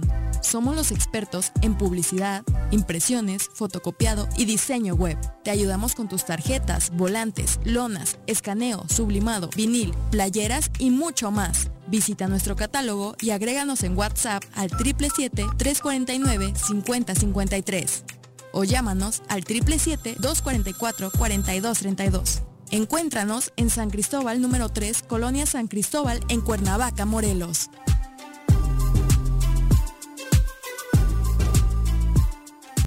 Jutepec no estás sola. Trabajamos para prevenir, sancionar y erradicar la violencia contra las mujeres. En la instancia municipal de la mujer te apoyamos y orientamos. Estamos ubicados en calle Canoas número 19 en la colonia Paraíso. Más información en el número de teléfono 777-320-3030.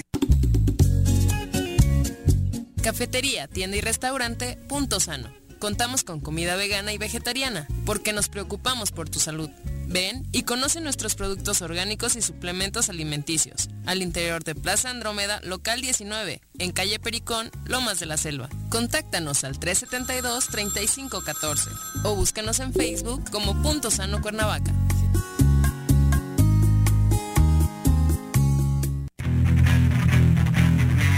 ¿Te gustan los caballos? ¿Tienes uno? ¿Sabes montar? ¿No? ¿Quieres aprender? Conoce los beneficios de hacerlo en Rancho de la Media Luna en Huitzilac. Contáctanos al 777-155-1062.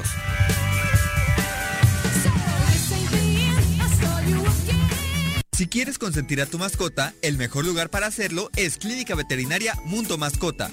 Contamos con consultas, medicamentos, accesorios, alimento y servicio de pensión. Además, tenemos servicio a domicilio. Ubícanos en Avenida 10 de Abril, número 1210, Colonia Granjas, o llámanos al teléfono 169-2128. Clínica Veterinaria Mundo Mascota.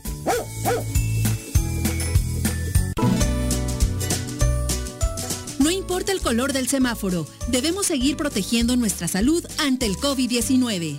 Aunque estés vacunado, mantén el uso del cubrebocas en todos los espacios compartidos. Te cuidas tú, nos cuidamos todos. Ayuntamiento de Cuernavaca. Come, consume y aprende en la tierra de la cerámica. Deleítate con el mejor de los sazones. Conoce cómo se elabora cada una de nuestras artesanías y lleva a tu casa todas nuestras creaciones. Vive la experiencia 3 de mayo en el municipio de Emiliano Zapata. Contamos con todas las medidas de sanidad. Ven, te estamos esperando. El Choro informa. Dato curioso, ¿sabías que los peces también toman agua? Si no lo hacen, pueden morir deshidratados. Los peces de agua dulce simplemente la beben y ya. Y los peces que viven en el mar tienen la capacidad de eliminar el exceso de sal que ingieren junto con el agua. Su cuerpo está formado por un gran porcentaje de agua y otro porcentaje de sustancias orgánicas. Cuando la sal del mar se pone en contacto con las sales de los peces, ellos filtran el agua y la sal a través de sus branquias.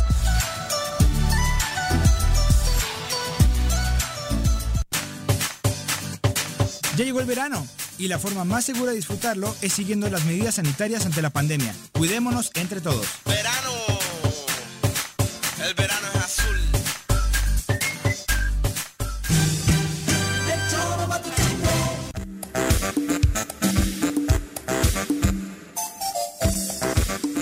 2 con 25 de la tarde, gracias por continuar con nosotros. Vamos a mm, pasar a entrevista, eh, obviamente promover la lectura y todas las actividades académicas después de jornadas tan complicadas de aislamiento para los peques particularmente, donde las actividades académicas pues quedaron totalmente paralizadas y demás, viene a poner a prueba pues precisamente cómo nos vamos a reinventar en este sentido.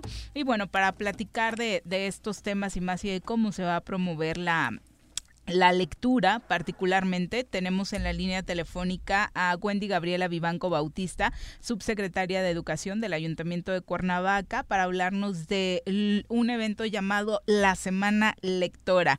Eh, eh, Gabriela, ¿cómo te va? Muy buenas tardes. Hola, buenas tardes a todos. Muy, pues estoy muy contenta de estar vía telefónica con ustedes, la verdad. Feliz, de hecho. Muchas gracias. Oye, esta actividad nos encantó desde que supimos de ella. Cuéntanos cómo es que nace la Semana Lectora, dónde va a ser y qué actividades contempla.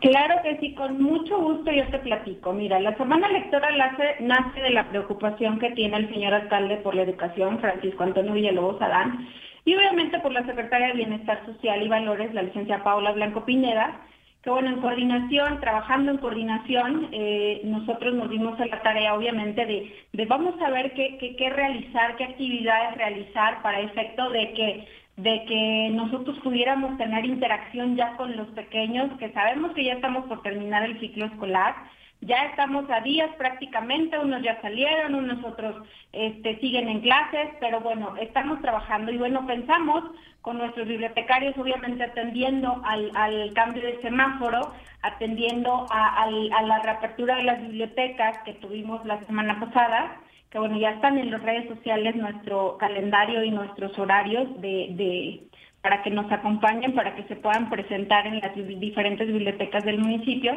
Entonces nos dimos a la tarea de ponernos a, ahora sí que dijeran por ahí, a que la ardillita se moviera y decir, ¿qué vamos a hacer? ¿Con quién podemos trabajar? Acudimos gustosos a entrevistarnos con la maestra Marilena González López, quien es la directora general de, de Museos y Exposiciones de la Secretaría de Turismo y Cultura del Estado. Nos abrió las puertas y nos dijo, con gusto, por favor, adelante, este es su espacio, este es su, su jardín y hagan las actividades que quieran. Nosotros tenemos una serie de, actividades con niños de primaria chica, como se le se, se, conoce, primaria chica y primaria grande.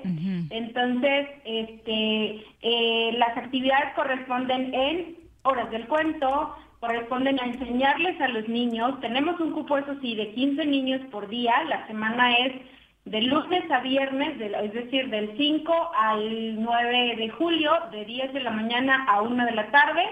Este, el cupo máximo es de 15 niños. En redes sociales ya está nuestro infográfico en redes sociales del ayuntamiento que señala eh, las horas, señala los días, señala dónde te puedes comunicar, este, para que te puedas registrar. Bueno, los papás pueden registrar a los menores. El ingreso es en el Jardín Borda, como te comentaba hace un momento, la, la maestra María Elena nos abrió las puertas y con todo el corazón y todo el gusto de decir, este es tu espacio, hagan las actividades que necesiten, es al aire libre completamente. Colocamos una sombra, colocamos una lona por el tema lluvias, ya saben, el sol y así. Entonces, nosotros estamos muy contentos. Entre las actividades que tenemos son, eh, te, repito, el que los niños conozcan qué pueden hacer en una biblioteca, por ejemplo. Eh, que, ¿Cómo pueden ellos obtener que se lleven los libros a su casa? ¿Por cuánto tiempo? ¿Cómo tramitar su, su tipo licencia, pero no es licencia, ¿verdad? Es su, su tarjetita de como que del que perteneces a la biblioteca tienes el derecho de llevarte, de llevarte tus libros hasta tres veces, tres días a la semana, te lo llevas, te quedas con él, porque ahorita los niños están tan acostumbrados a las a las redes sociales, pero también a la, a la computadora, a la tableta, el teléfono, toda la tecnología, bueno, por esta nueva modalidad, ¿no? Entonces, el, el señor presidente, al preocuparse por esta situación y de que los niños todo el tiempo, clases y todo el tiempo este, tecnología, bueno, hay que darles un poquito de, libertad y, de que ellos puedan convivir con la naturaleza, ustedes lo saben, y tú lo sabes, el Jardín es un lugar emblemático, es un lugar histórico, es un lugar lleno de vida, es un lugar que tiene árboles, es un lugar que prácticamente tiene mucho oxígeno para los niños y que puedan distraerse un ratito de este de esta monotonía o de estas clases o de estas actividades que tienen que hacer día a día. Entonces, esto les ha ayudado un poquito a que ellos puedan tener este pequeño esparcimiento. Hoy hicimos la inauguración de esta semana lectora, hoy hicimos la, la firma de la minuta de colaboración entre la maestra María Elena entre la licenciada Paula Blanco y bueno, su servidora, ¿no? Para continuar con estas actividades. Hay horas del cuento, este, hay un cronograma ya, ya establecido de horas del cuento. Hoy tuvimos la, el cuento de la, la abeja aragana con las bibliotecarias de, la, de aquí de la Subsecretaría de Educación, completamente personificadas, es decir, disfrazadas de abejitas, disfrazadas de florecitas, disfrazadas de, de una serpiente que ahí tiene un pequeño, una pequeña participación. Entonces, tenemos la participación de un director de escuela, un profesor que nos está apoyando en contar los cuentos, es maravilloso. Y obviamente todo esto no tiene ningún costo. Lo único que hay que hacer es llamar a los teléfonos que se encuentran en la página eh, del ayuntamiento, donde viene el infográfico de la semana lectora. Y bueno, ahí nosotros les daremos información, realizaremos el registro correspondiente para que los pequeños acudan o este, al jardín borda y puedan participar en estas actividades. Y no es mucho tiempo, son tres horas nada más, pero tres horas que son súper valiosas. ¿Y la recomendación de edades para los niños desde un año, dos años, hasta qué edad? La recomendación, hace un momentito lo, lo conté a él, es eh, eh, primero de primaria a sexto de primaria. Es decir, primaria chica, primaria grande, es de 6, 7 años a 11, 12 años. Porque el día jueves y viernes tenemos la participación de una doctora que es una especialista, es una neumóloga pediatra que ya nos ha dado varias pláticas aquí a la subsecretaría, bueno, a varias escuelas, ha hecho en vivo también con nosotros, donde ella nos va a hablar de temas que son, eh, que atañen a los jóvenes, bueno, a los preadolescentes que ya están en el sexto, que ya se sienten grandísimos, ¿no? Por la culpa de las redes sociales. Sí, entonces tenemos eh, el primer tema que es el jueves, se llama Impacto de la pandemia en mi salud mental. Mm. Y el día viernes es importancia de los, de los cuidados generales de mi salud, es decir, cuido mi cuerpo, cuido mi salud. Digo, además también aquí hay, eh, ella va a tocar algunos temitas, por eso es primaria grande, porque va a tocar unas temitas, bueno, relacionadas con la salud de cada uno de los chicos, ¿no? Que te vuelvo a repetir, están creciendo, están madurando, están teniendo cambios diferentes en el cuerpo, detallitos como esos. Digo, no es una clase de ciencias naturales, pero tampoco de anatomía y tampoco no. Simplemente es una plática bonita, es una charla amena, es una especialista que se presta con ayudarnos. Es una persona que nos va a apoyar en estos en estas actividades que estamos realizando y obviamente en, las otras, ¿no? Que tenga la, Secretaría de Bienestar y Valores, por supuesto. No, además son temas y consejos prácticos y actuales, ¿no? Que los niños a veces los papás no sabemos transmitirlos y que pueden percibirlo desde la experiencia como esta, ¿no? Rica en un lugar bonito, con gente experta, muy bien.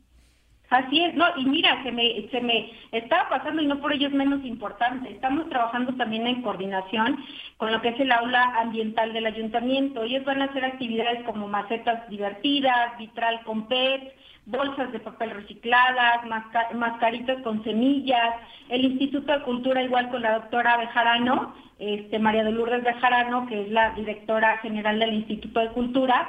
Ella va a realizar una actividad también ahí con ellos que se llama Taller Acuarela. Este, y ahí van a estar practicando obviamente acuarela, bueno, pinturas, este, van a practicar un poquito ese, ese, ese artista que llevan dentro también los pequeños, ¿no? Hay una exhibición de libros precisamente que nosotros estamos montando diariamente a partir de hoy, o sea, es de lunes a viernes de 10 a 13 horas, vamos se va a montar esa, esa exposición de libros para que los niños los conozcan, para que puedan, porque a veces se olvida, ¿no? La parte de que cómo es un libro, eh, ¿por qué nada más? No, ahí no le vas a dar vuelta este, así rápido como si fuera una tableta, ¿no? Ahí vas a usar hasta dijeran por ahí antes, no vamos a usar hasta el dedito así con la salivita y ahora le da la vuelta. Ahorita no se puede porque todos los niños deben ingresar con, cubrebocas. El cubrebocas no se lo puede retirar a menos que sea estrictamente necesario, como por ejemplo este tomar agüita o cosas así. Pero precisamente por eso lo tenemos poquito tiempo, o sea, tres horas, para que los niños ya estén desayunaditos, ya estén tranquilitos y no haya una distracción, porque ahí es que tengo que comer, más o menos es como la hora accesible para que ellos puedan estar participando con nosotros. El ingreso de igual con toda la seguridad y todos los protocolos. Ingresa el niño, se le toma la temperatura con su papá obviamente para que el papá sepa en qué lugar va a estar establecido el niño. Ingresa el tapetito sanitizante, la toma de temperatura, la aplicación de gel en las manos, eh, lo, lo llenan de alcoholito, no en la cara por supuesto, pero bueno, del frente, del atrás y ahora sí pasan al área correspondiente, lo acompañan, una vez estando los niños ahí, hay personas encargadas precisamente de aquí de la Subsecretaría de Educación que acompañan al niño, si es que el niño o niña tiene que acudir al sanitario, no se le deja solo en ningún momento, tiene que, hay muchísimo control de parte de nosotros, porque el personal está previamente identificado, este, nosotros los niños igual, se les coloca su nombre, un gacetito, se les acompaña casi de la mano, no tan cerca por lo de la situación de la sana distancia, pero, pero esa es la seguridad que nosotros les ofrecemos a los papás para que nos acompañen, acudan con nosotros, se acerquen con nosotros, nos llamen por teléfono, nos soliciten la que se registre el niño y también los invitamos, aprovecho el espacio, ¿verdad? Es comercial los invitamos, por favor, a que nos acompañen en las diferentes bibliotecas. Ya están abiertas. Vamos a tener un taller de verano también. Entonces, ya saldrá el infográfico correspondiente en las redes sociales para que sepa la, ciudadanía cuánto tiempo va a estar, a partir de cuándo inicia, en qué biblioteca se van a dar, cuántos niños pueden participar, etcétera. Qué gustosa, no los dejo ni hablar, ¿verdad? No, está perfecto, porque la verdad es que urge eh, ponerse creativos precisamente para que los niños vuelvan a acercarse a los que libros. Que hay, que hay, por ejemplo, un tema como representación del cuento, es decir, no solamente cuentas el cuento, sino que van a ser algunos escenarios pequeños de representación, ¿no? Lo cual involucra mucho a los niños también, ¿no? Claro, y los distrae además. Esa es, esa es la idea que nosotros tenemos. O sea, esa es la idea de trabajar así. Esa es la idea de que, de que estamos preocupados las autoridades municipales por porque los niños se diviertan, porque los niños se, se quiten esa idea que es, ay, ¿por qué voy a leer un libro? ¿Por qué voy a...? No, el libro es bonito, el libro no se va a ir, jamás. Es más fácil que se arruine la tecnología en algunos años. Claro, que el libro... la maestra María Elena en la mañana, a que un libro desaparezca. A ver, comentaste, comentaste que los niños, para la entrada de los niños es gratis. Supongo que también para los papás que los lleven, ¿no? Es importante que los papás sepan que no van a pagar acceso ni nada. Pueden llevar al niño y no, es un costo. Por supuesto que no. De hecho, la idea también es que los papis lleguen, entreguen a sus niños y se retiren. Si ellos quieren estar un ratito en el jardín borda, adelante pero no pueden estar tan cerquita de los niños porque pues me los distraerían muchísimo. Y la idea es que ellos pongan atención al personal bibliotecario que les está contando el cuento, al personal bibliotecario que les está mostrando este, la, exposición de libros, al personal que, que llega de invitados a darles las pláticas. O sea, eso es, dejo a mi hijo, a mi hija y yo me retiro. Si quiero estar en el jardín, lo puedo hacer, pero no cerca de ellos porque si no, imagínense. Completamente de acuerdo, pero sí es importante para muchos papás que no les va a costar el estar esperando en el parque. es más, pueden pasear. Disfruten el jardín borda, que es espectacular, por supuesto. Sí, sí, sí, no hay un costo, no hay un costo como tal. Obviamente esa parte sí es también, qué bueno que lo mencionaron.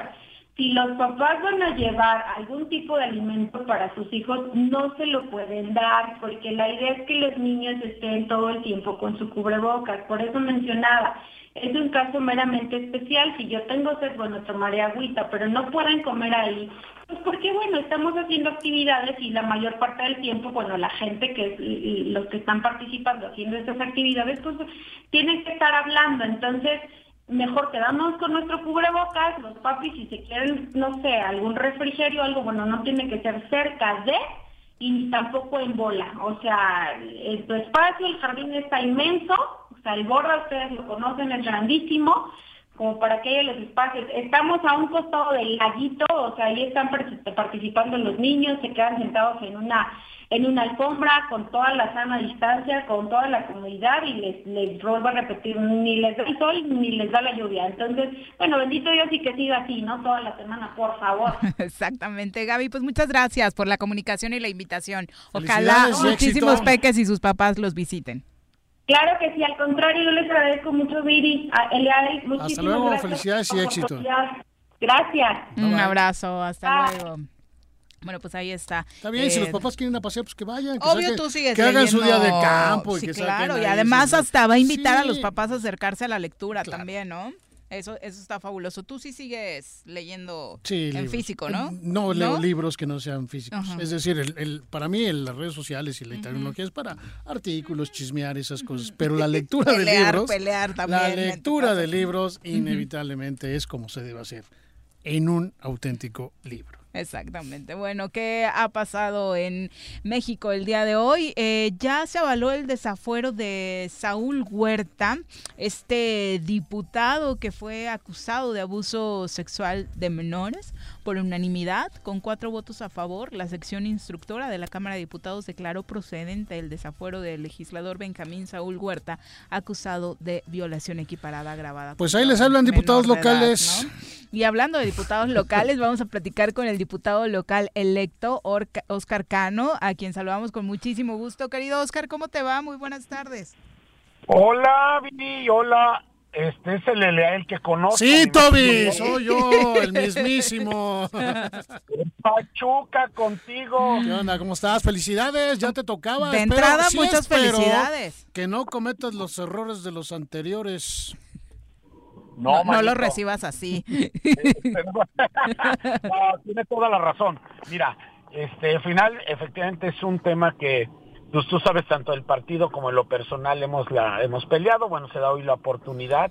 Pero además de ello, efectivamente, yo he sido el primer crítico, y tiene razón él a él, de que cada vez eh, es una legislatura mala y parece ser que viene otra y quiere romper récords. Yo creo que al final del camino tienen razón, la gente tiene razón lo que tenemos que hacer es causar una armonía, podemos, él lo sabe, este, en algunas veces que hemos trabajado juntos, disentir, no estar de acuerdo en todo, pero tratar de llegar al final a los mayores acuerdos y sacar adelante todo este tema, porque la verdad está complicado. Yo sí veo, pues ya vieron cómo estuvo el tema de la inseguridad este fin de semana y, y muchos más, la salud, etcétera, etcétera. Entonces creo que, que tenemos los diputados por Acción Nacional, pero también los 20, que hacer un gran esfuerzo por eh, armonizarnos y tratar de sacar, sobre todo lo más urgente al principio. No, y lo digo, lo digo muy en serio, porque a pesar de que suena un poco de chunga, lo que, lo que para mí es cierto es decir, ¿cómo puedes tú ser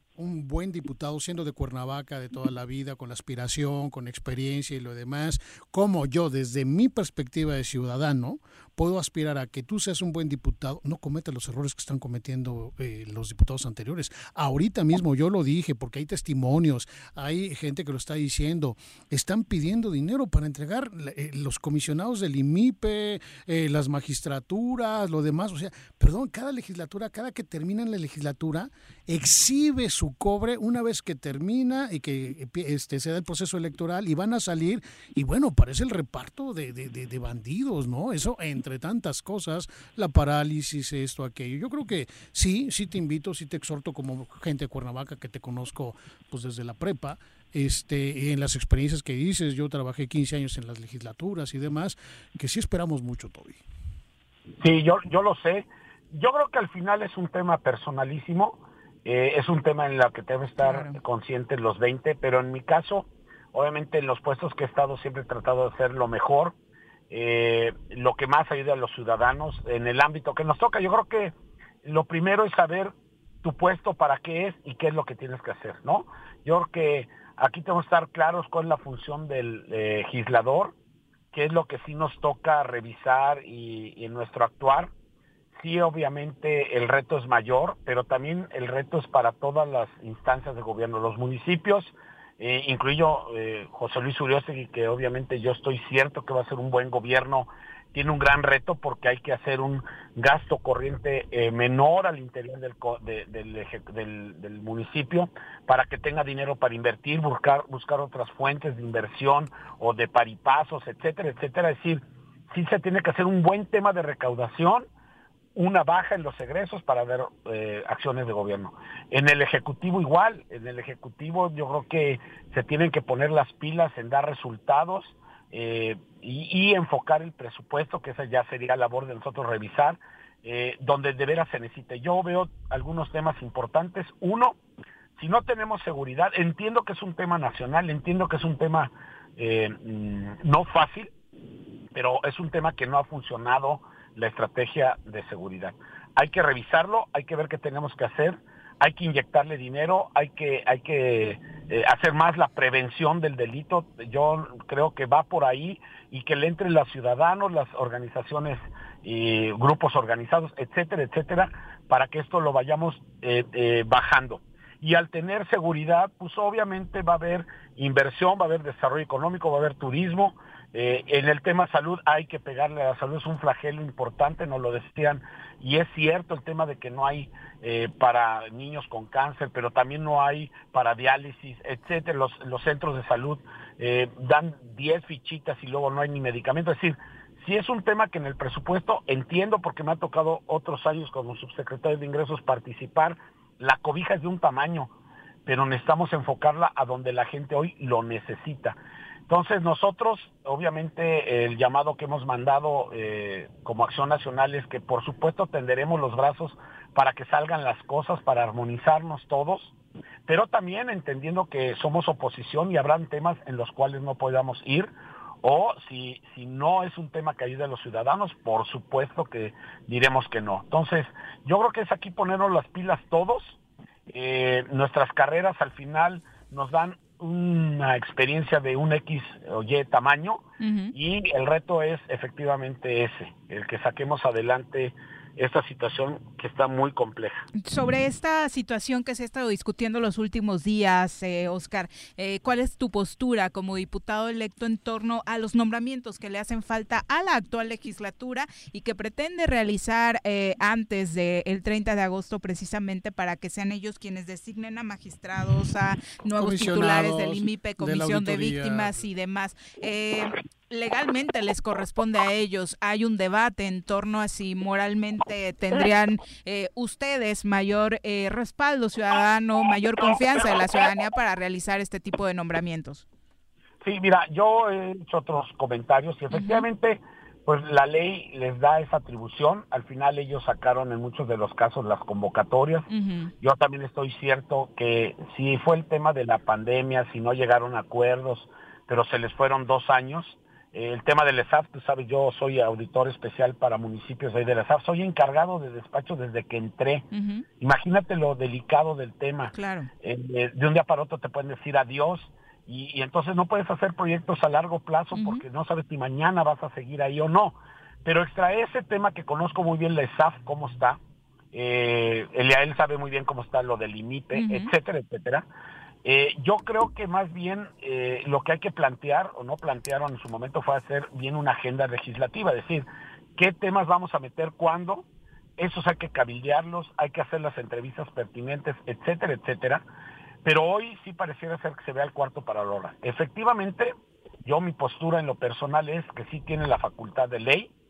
El problema es que, como siempre pasa al final de algunas legislaturas, se ve que al cuarto para la hora quieren hacer lo que no hicieron en dos o tres años. Entonces, eh, yo eh, en algún momento sugerí, no no por otra cosa, a lo mejor correr la cortesía política de decir cómo está, cómo está el tema, cómo van los temas, un poquito como si fuera una entrega-recepción. Al final, eh, si ellos los tienen bien armados y no hay problema de que después vayan a impugnar, porque acuérdense que lleva una legislatura que hubo después algunas impugnaciones y se echaron para atrás varias cosas como esta, el voto de los 13, que desde un principio decíamos, oye, pues esto no es la escuela que si el 6.5 baja o sube. Yo creo que hay temas que son de jurisprudencia que ya lo hay en otros eh, sectores, pero eh, aquí al final ellos tienen hoy la responsabilidad. Sí veo, sí veo que no se están poniendo de acuerdo, llevan semana y cacho queriendo sacar el tema y el problema es que en algo está atorado. No puedo yo. Bueno, a ver, eh, fíjate, ese es el punto fino. Tú dices en algo está atorado. Yo sí quiero decirlo, y lo voy a decir abiertamente, que creo, y desde la visualización externa, me ha parecido que cada legislatura comete uno de los errores más imprudentes e inmorales, que es sus órganos internos, como el ESAF o la que fuera, el IMIPE, muchos, no, el IMIPE no, el Instituto de Investigación Legislativa, los órganos de, que pertenecen al Congreso, lo que han hecho es que han mandado a sus parientes y en sus declaraciones patrimoniales han, se han opuesto a hacer públicos el nombre de su esposa y sus hijos, por la única razón de que no puedas descubrir que en realidad ya los acomodaron en esos puestos. Tu compromiso podría ser hacer pública en las declaraciones patrimoniales el nombre de las esposas, parejas o hijos a efecto de que se pueda saber el nepotismo en que puedan incurrir. ¿Estarías dispuesto? Porque mucho de eso está, y lo sabemos, está basado en eso, este Oscar, en que ahí acomodan a la familia completa. Pero por supuesto, es más, mi tema personal te lo quiero comentar mi negocio tiene, no sé, 84 años y la verdad siempre he tratado de separar la parte de eh, surtir al gobierno, eh, aún teniendo conocidos o, familiares, amigos, ¿no? digamos, en, ese sector, y lo he tratado de separar. Lo digo en un tema a lo mejor muy fácil, muy sencillo, eh, pero podría haber sido. Yo creo que hay que separar esas cosas porque no llegamos a nada. Yo fui el primero en mi declaración ahí en el SAF y en las que he tenido, que efectivamente puedo tener conflicto de interés, porque por supuesto podría yo surtir y, obviamente aunque es, está a nombre de mi hija y estuvo a nombre de mi mamá, pues obviamente pues no, no se ve bien, no, no está bien pues, ¿no? Entonces, es un tema desde lo personal, el de a él, que yo lo he hecho y yo creo que no está bien. Y, te podría yo platicar del tema del SAF, para no entrar en otros, pero en el tema del ESAF, yo creo, y viviendo dos años que he estado ahí, eh, debe desnombrarse sí efectivamente con un perfil extraordinario a su titular, pero después tendría que ella o él poner a sus gentes que le den confianza, porque efectivamente lo que sucede son cuotas de poder. Es horrible trabajar en una dependencia así en la cual no puedes hacer mucha de tu chamba bien porque, porque hay compromisos y porque no te hacen caso. Yo lo ponía de ejemplo con una persona, eh, el que fue secretario técnico de la Comisión de Hacienda, que él fue tesorero con don Jorge Morales Barud en Puente Dixla. El contador Santos le decía, es como si al alcalde le ponen todo su equipo de abajo, este, ¿no? De otras personas. ¿Cómo va a mandar el alcalde? Al final, la responsabilidad es de él. Si él no hace después las cosas bien, ni modo que tenga consecuencias. Pero no puede ser que al final tengas una persona y todo lo demás de abajo son de X, Y, Z, W y lo que tú me digas, que no te hacen caso, que, que etcétera, etcétera. Entonces, yo en el ejemplo de esa dependencia, y seguro se replica en otras, creo que no puede suceder. Empezamos la ESAF en un proceso hace tiempo de una descentralización, yo no sé si va a ser un desconcentrado, como le llamemos, pero tenemos que lograrlo para que tenga una, eh, una independencia en lo financiero y en su actuar, porque si no, pues no se puede trabajar así. Esa es una realidad. Entonces, mi eh, línea eh, sería en ese sentido, eh, pongo como ejemplo en la dependencia donde hoy he podido participar estos últimos dos años, pero también que tiene unas debilidades grandes. Y, quiero decirles, por ejemplo, ni siquiera hay un site donde podamos tener la información que mandan los entes. Entonces, la información, por ejemplo, está en un SB y a lo mejor la tiene un auditor, imagínense para lo que se presta. Claro, claro tipo de cosas. Entonces, es cuestión sí de dinero, si es de recursos, si es de meterle computadoras, sistemas, como está hoy Guanajuato, como está Puebla, vean eh, cómo hace la Auditoría Superior de la Federación hoy en línea, este, eh, auditoría sí se puede, pero tenemos que tener la infraestructura, pero también las personas que están ahí deben de tener, ser probos, es el órgano que regula, que revisa, que ve que las cosas se apliquen como debe ser y no puede ser que esté en esa situación. Entonces, eh, poniendo símil, la verdad es que eh, yo espero que tomen los diputados las mejores decisiones en estos días y que no tengamos nosotros que regresar y a lo mejor algunas, si no estuvieron bien hechas, pues hacer una modificación, porque eso podría ser, habría que revisar legalmente eh, cómo quedarían algunos temas. Oye, no hay notario, eh, pero pero queda grabado, eh, conste, eh, para que el mejor notario es el público. Para que mañana te lo recordemos. Esos queda la grabación, eh, o sea, queda queda el compromiso, eh. Oye, con todo gusto. Oscar. Sí, claro.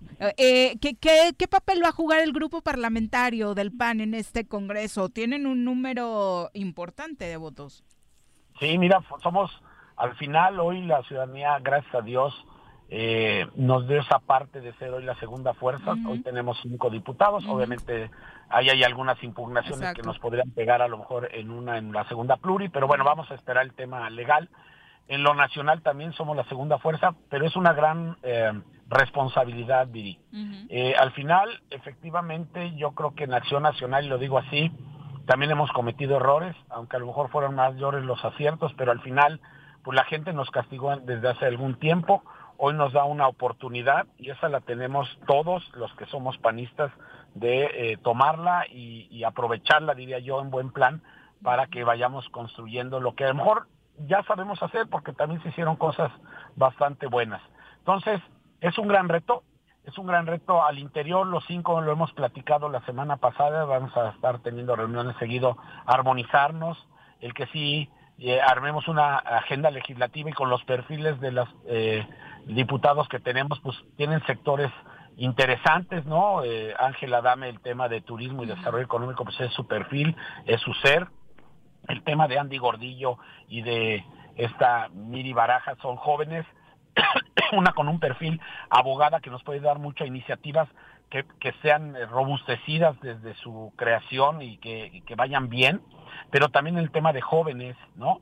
Eh, en el tema de, de Paquito Sánchez, por supuesto que un excelente alcalde nos puede dar mucho a ver qué tenemos que hacer con los municipios, son la célula básica siempre para todas las comunidades donde se acercan al alcalde a que les resuelva su luz, su agua, su recolección de basura, sus etcétera, etcétera, todos los problemas, pero también en el área del campo. Entonces, creo que hay una gama de perfiles interesantes con experiencia que vienen también de, del sector ciudadano que lo entienden, no han vivido esa problemática. En lo personal, pues yo siempre me dio metido en el tema financiero, de, de ingresos, de, de todo este tema que al final es la base para, para que se hagan cosas. Entonces, creo que está interesante la conformación, creo que somos perfiles que podemos dar resultados en lo, eh, en, como bancada y pues bueno, obviamente poniendo nuestro granito de arena de experiencias tanto en el sector público como en el sector privado. Sí, y sobre todo lograr equilibrios, eh, Oscar, porque de pronto parece que durante estos tres años pues el Ejecutivo tuvo eh, cartera abierta en todos los sentidos eh, en cada petición legislativa, ¿no? Obviamente los actuales legisladores diciendo es que es para que no tenga pretextos, le estamos aprobando para que pueda trabajar y, de pronto no sea un freno legislativo. Eh, ¿Qué posición la, eh, tendría la siguiente legislatura en caso de que estuviera en tus manos? Sí, yo también esto creo, no tiene que ser un cheque al portador, tendríamos que revisar, eh, ya fuimos gobierno, sabemos de repente dónde se esconden algunas cosas, pero también dónde faltan. ¿Dónde las escondiste?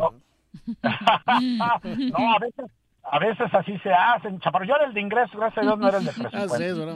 pero, pero por supuesto que luego se hacen algunos trucos, tú lo sabes, pero eran trucos a lo mejor menores. Hoy creo que es importante sí definir dónde tienen que estar los recursos, sí se tiene que cabildear con tiempo, no al cuarto para la hora. Eh, nosotros pondremos eh, eh, cómo se tendría que reactivar la economía, el sector productivo, qué es lo que hay que meterle a salud, qué es lo que creo que debe haber para municipios. El tema de municipios, yo soy un municipalista eh, fuerte, ese hay que meterle a que los alcaldes también hagan un esfuerzo, los nuevos y los que van saliendo, de apretarse el cinturón pero también obviamente que eh, tengan sus leyes de ingresos como ellos las mandan, al final el desgaste es para Oye, pero con que las tengan, ¿no? Ya, ya sería ahorita están trabajando con la de 2019 y, ha sido un conflicto importante con el legislativo. Ahí les voy a comentar algo con muchísimo respeto. Eh, eh, tuvieron o se excedieron en facultades esta comisión de Hacienda. Yo te voy a decir, yo fui regidor de Hacienda en el municipio de Cuernavaca y al final los que proponen la ley de ingresos por X, Y o Z son el cabildo y el alcalde. Tú no puedes vetárselas o no aprobárselas. Al final el desgaste, el desgaste, lo lleva el alcalde. Si él hoy quiere cobrar X cosa más, lo, puede hacer. Es, su desgaste de él. No es un tema de que, híjole, es que si se la aprobamos, nosotros somos los que estamos aprobando los incrementos. Esa parte hay que quitarla. Ellos son los responsables y ellos tendrán que ver efectivamente si lo necesitan subir algún rubro o bajar un rubro, pero después nuestra función sí será con la auditoría eh, revisar que se apliquen en lo correcto. Es decir, nosotros no podemos estar vetando, estiman creo que dos años sin leyes de ingresos desde 2019. un desastre. Así es, por te digo, con que las tengan y las tengan. Fíjate que lo que acaba de decir es muy interesante, es decir, porque siempre salen los diputados a decir, no, vamos a subir la base grabable, no, vamos a subir los impuestos. Oye, pero si el alcalde necesita o el ayuntamiento necesita, nada más la base grabable de impuesto predial, tú lo sabes, cada vez que un ayuntamiento quiere modificarla, se le avientan los diputados, se le avienta a todo el mundo en una situación mediática, cuando en el fondo puede ser necesario una mejor recaudación para mejorar los servicios, siempre y cuando ese alcalde no lo ocupe en gasto corriente o en nómina o ya sabemos, ¿no? Pero es cierto, la, la, verdadera vocación municipalista está en dejar que el alcalde asuma su responsabilidad y no estar de metiches, ¿no? Por supuesto, yo creo que se han excedido no solo en esa parte, por ejemplo, hay eh, auditorías que ya son viejísimas, que ya están las declaratorias, tú sabes, para el Congreso, y quieren modificar las declaratorias, pues no se puede. Es decir, si el, el investigador, el auditor hizo su, su auditoría, tuvo tales hallazgos, ya hubo un eh, procedimiento de solventación, solventó, estuviera bien o mal, es nomás la declaratoria, no es para volver a decir, vuelve a revisar, no, eso no se puede. Hay exceso de facultades. Perdón que lo diga así de fuerte, pero es cierto, nosotros hagamos nomás lo que nos toca, las otras instancias que hagan lo que también les toca. Entonces, esa sería más o menos nuestra postura, la postura del grupo parlamentario. Sí vamos a hacer un excelente contrapeso porque al final cinco diputados de 20, pues ya tenemos peso. No es como hoy la pobre Dali, que es una sola y que ha tenido que estar contra viento y marea también a veces. Entonces, es un tema diferente, Viri, es un tema diferente en lo nacional. Y nosotros, por supuesto, que siempre estaremos a favor si hay iniciativas que vayan del lado de los ciudadanos. Oye, una última, una última pregunta, en mi opinión. ¿Se puede ser diputado y hacer revisiones al Ejecutivo y ser una, un contrapeso real cuando en cuanto llegas te nombran a la esposa director de una universidad, director de un organismo, ¿esto es conveniente? No, no se puede. No se puede porque entonces... Que no se repita, por favor, ¿no? A ver, es, es como, como yo si te surto café, ¿verdad? al, final, Que no se repita. Por eso ponía yo mi ejemplo. Al final, pues es, este, ¿cómo le llaman la declaración patrimonial? Este, es este...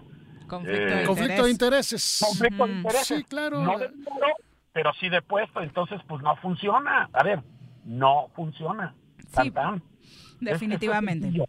yo gracias a Dios, chaparrito, y eso lo puedo decir, pues yo ni mi esposa, ni mi hija, ni cuando en momento mi mamá, ni nadie.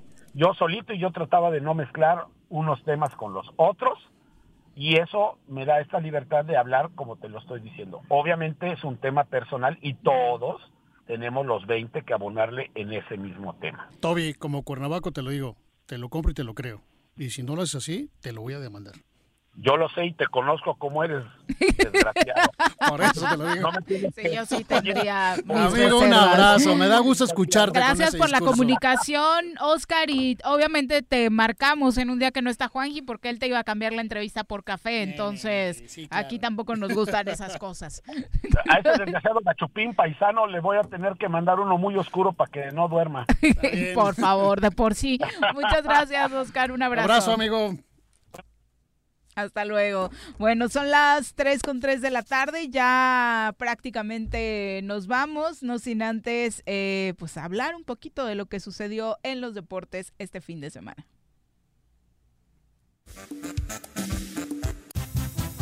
Las pelotas, las pelotas, las pelotas juega usted. No hay deporte en este mundo donde no las use usted. Las pelotas, las pelotas, las que sueña para usted. Son las de Ninelli, Niurka, Maradona y Pelé. Las pelotas, las pelotas, las pelotas, sabe usted, son las mismas en Bilbao. En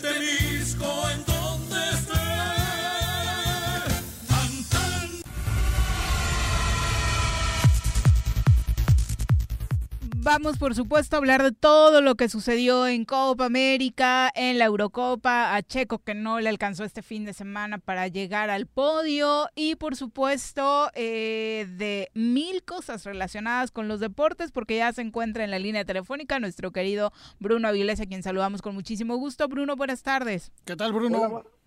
Hola, buenas tardes, Viri, Eleel, y saludos para todo el auditorio. Cuéntanos, ¿qué eh, resultados tuvimos este fin de semana en estos dos torneos internacionales de fútbol que se están disputando? Sí, en estos dos torneos internacionales, comenzando con la Copa América, porque hay actividad el día de hoy, donde primero el viernes la selección de Perú eliminó en penales a Paraguay, Brasil le gana 1-0 a la selección chilena, posteriormente también en penales el día sábado eh, Colombia vence a Uruguay 4-2, y la selección de Argentina vence 3 a 0 a Ecuador. Con esto, pues nos arrojó unas semifinales entre Brasil y Perú, que es esta tarde noche a las 6 de la tarde, hora del centro de México. Y Gran favorito Brasil, ¿no? En esta semifinal. Sí, creo que sí es favorito Brasil, porque, bueno, está en una Copa América que ellos le hicieron y está hecho para que, creo que para que ellos la ganen y contra un Perú que pues ha, ha, venido en esta copa de menos a más. Un que con este entrenador el Tigre Gareca pues ha hecho muy bien las cosas. Es su segunda vez que llegan a semifinales en un torneo consecutivo. La vez pasada llegaron a la a la final la terminaron perdiendo y ahora se vuelven a enfrentar frente al mismo Brasil que esa vez perdieron en la final y creo que sí es favorito Brasil Oye, y de los mexicanos que están en la liga, eh, eh, de los, eh, perdón, jugadores que están en la Liga MX y que están participando en Copa América, estos que están en Perú, uno bien, Yoshimario Tun y Santiago Ormeño, quien finalmente se decidió por Perú, falló el penal.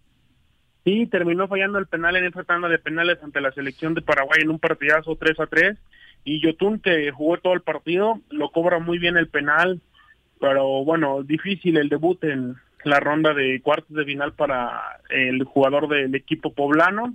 De hecho, curioso porque el, arquero que se lo tapa es el arquero eh, Araña Silva, que también es portero del equipo del Puebla, y se lo terminó tapando, pero posteriormente hasta pidió unas disculpas públicas en sus redes sociales Ormeño por haber fallado el penal, y es, es algo raro, Viri, porque, bueno, en México creo que es uno de los principales tiradores de, de la Francia del los nervios, ¿no?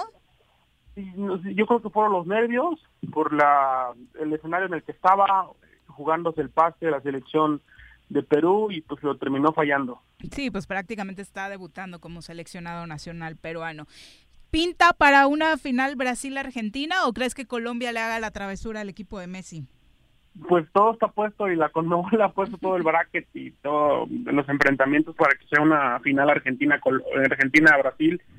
Y creo que así así lo será. Eh, la selección de Colombia que sufrió un poco contra la selección de Uruguay pero aún así a la selección de Argentina que no tuvo problemas contra Ecuador creo que la final será la selección de Brasil contra la selección de Argentina. Es complicado ver alguna sorpresa porque creo que llega ligeramente mejor la selección de Leonel Messi. Sí, también eh, obviamente pinta para que al menos este torneo que no ha sido tan bueno futbolísticamente tenga una final más mediática, ¿no? Sí, una, una final más mediática, al menos que pues brinden un poquito más de espectáculo o que nos lleven todos los ojos del mundo a mirar esa final, una, una Argentina-Brasil, el clásico de América, el clásico de, de Conmebol y pues todo pinta para eso, donde pues ahora tanto que se le ha exigido a Messi un título con su selección, yo creo que ahora pues podría tener posibilidades en caso de que la selección argentina pueda dar no no pintaría como favorito o ya viendo un escenario en una final Argentina Brasil Argentina no creo que pinte como favorito a la selección de Argentina pero pues creo que si hay una posibilidad de que Messi pueda ganar un título con la selección yo creo que es esta y oye, las semifinales en la Euro, ¿cómo las ves? ¿Quién pinta como favorito? Hay un par, bueno, los dos son partidazos realmente. Sí, sin duda que los dos son partidazos. Son el día de mañana es el Italia contra España, donde pues veo favorito al equipo de italiano. eh, juega muy bien este equipo de Italia, dejó pues en el camino a una poderosa selección de Bélgica con un 2 a 1 en Múnich y bueno, ahora curiosamente la selección, la hora está al, cambiado los roles, invertido los papeles, porque esta selección de Italia que pues yo no recuerdo ninguna Italia que jugara así de ofensiva, que le diera buen trato a la pelota y bueno, que se defendiera muy bien, que eso el sello nunca lo han perdido.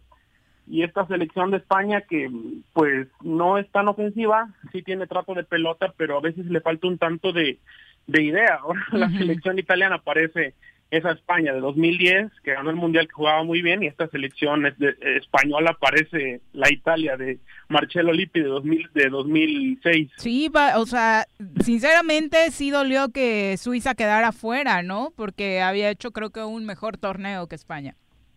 Sí, quedó fuera por por la vía de los penales, donde el arquero eh, atajó dos y terminó fallando por la vía de los penales, pero creo que Suiza pudo haber dejado en el camino y bueno, qué lástima por los suizos que terminaron fallando porque pues prácticamente se quedaron con 10 hombres como del, del 76, jugaron casi 45 minutos, lo que es lo que equivale a un tiempo con 10 hombres, aguantaron todo el tiempo extra España que llegó mucho y pues al final terminaron desaprovechando desde los penales y la selección de pues España que sí tiene buenos jugadores, pero que no la veo como total favorita para vencer el día de mañana a la selección Azzurri. Y en el otro, Inglaterra gran favorito, ¿no? Sí, en el otro Inglaterra gran favorito, donde le pasa por encima a Ucrania el sábado pasado, 4 a 0. Una selección de Inglaterra que está jugando muy bien y pues además tiene el beneficio de que pues este partido de semifinales y en caso de que llegue a la final, pues jugarán en Wembley, jugarán en, en la Catedral del Fútbol y bueno, tienen esa gran ventaja de tener a sus aficionados y no están no no dejarán estaba viendo por ahí también que no dejarán entrar por el tema de la pandemia a los aficionados pues daneses, a estos aficionados que son muy coloridos también desde la grada y eso implica aún más beneficio para la selección de Gary Southgate. Oye, finalmente lo de Checo.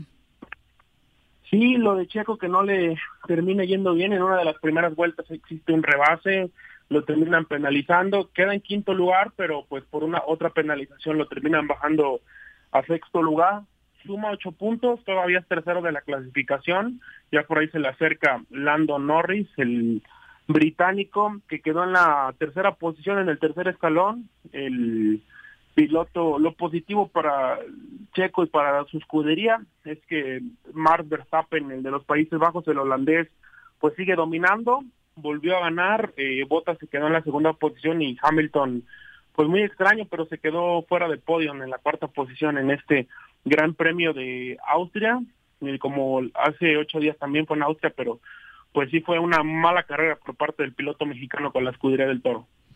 Pues muchas gracias por el reporte, Bruno. Muy buenas tardes. Muy completo. Gracias, Viri. Y saludos, Eliel. Y saludos, igualmente. Bueno, pues ahí está el resumen deportivo de este fin de semana. Querido Eliel, muchas gracias por acompañarnos. Viri, gracias, como siempre. ya se te quitó el tono español al final. ¿eh? Joder, que me encantó venir cuando no está el de dueña de esta silla. ¿eh? Me gusta más el programa. Te vamos a invitar. Ya dijimos que al menos una vez a la semana vamos a tratar de descansar del señor Arrece. Ya nos vamos. Muchas gracias a todos ustedes por acompañarnos. Y linda tarde y buen provecho. ¡Uy! ¡Se acabó! Pues así es esto. Esta fue la revista informativa más importante del centro del país. El Choro Matutino. Por lo pronto, el Choro Matutino. A bailar y a gozar, el Choro Matutino.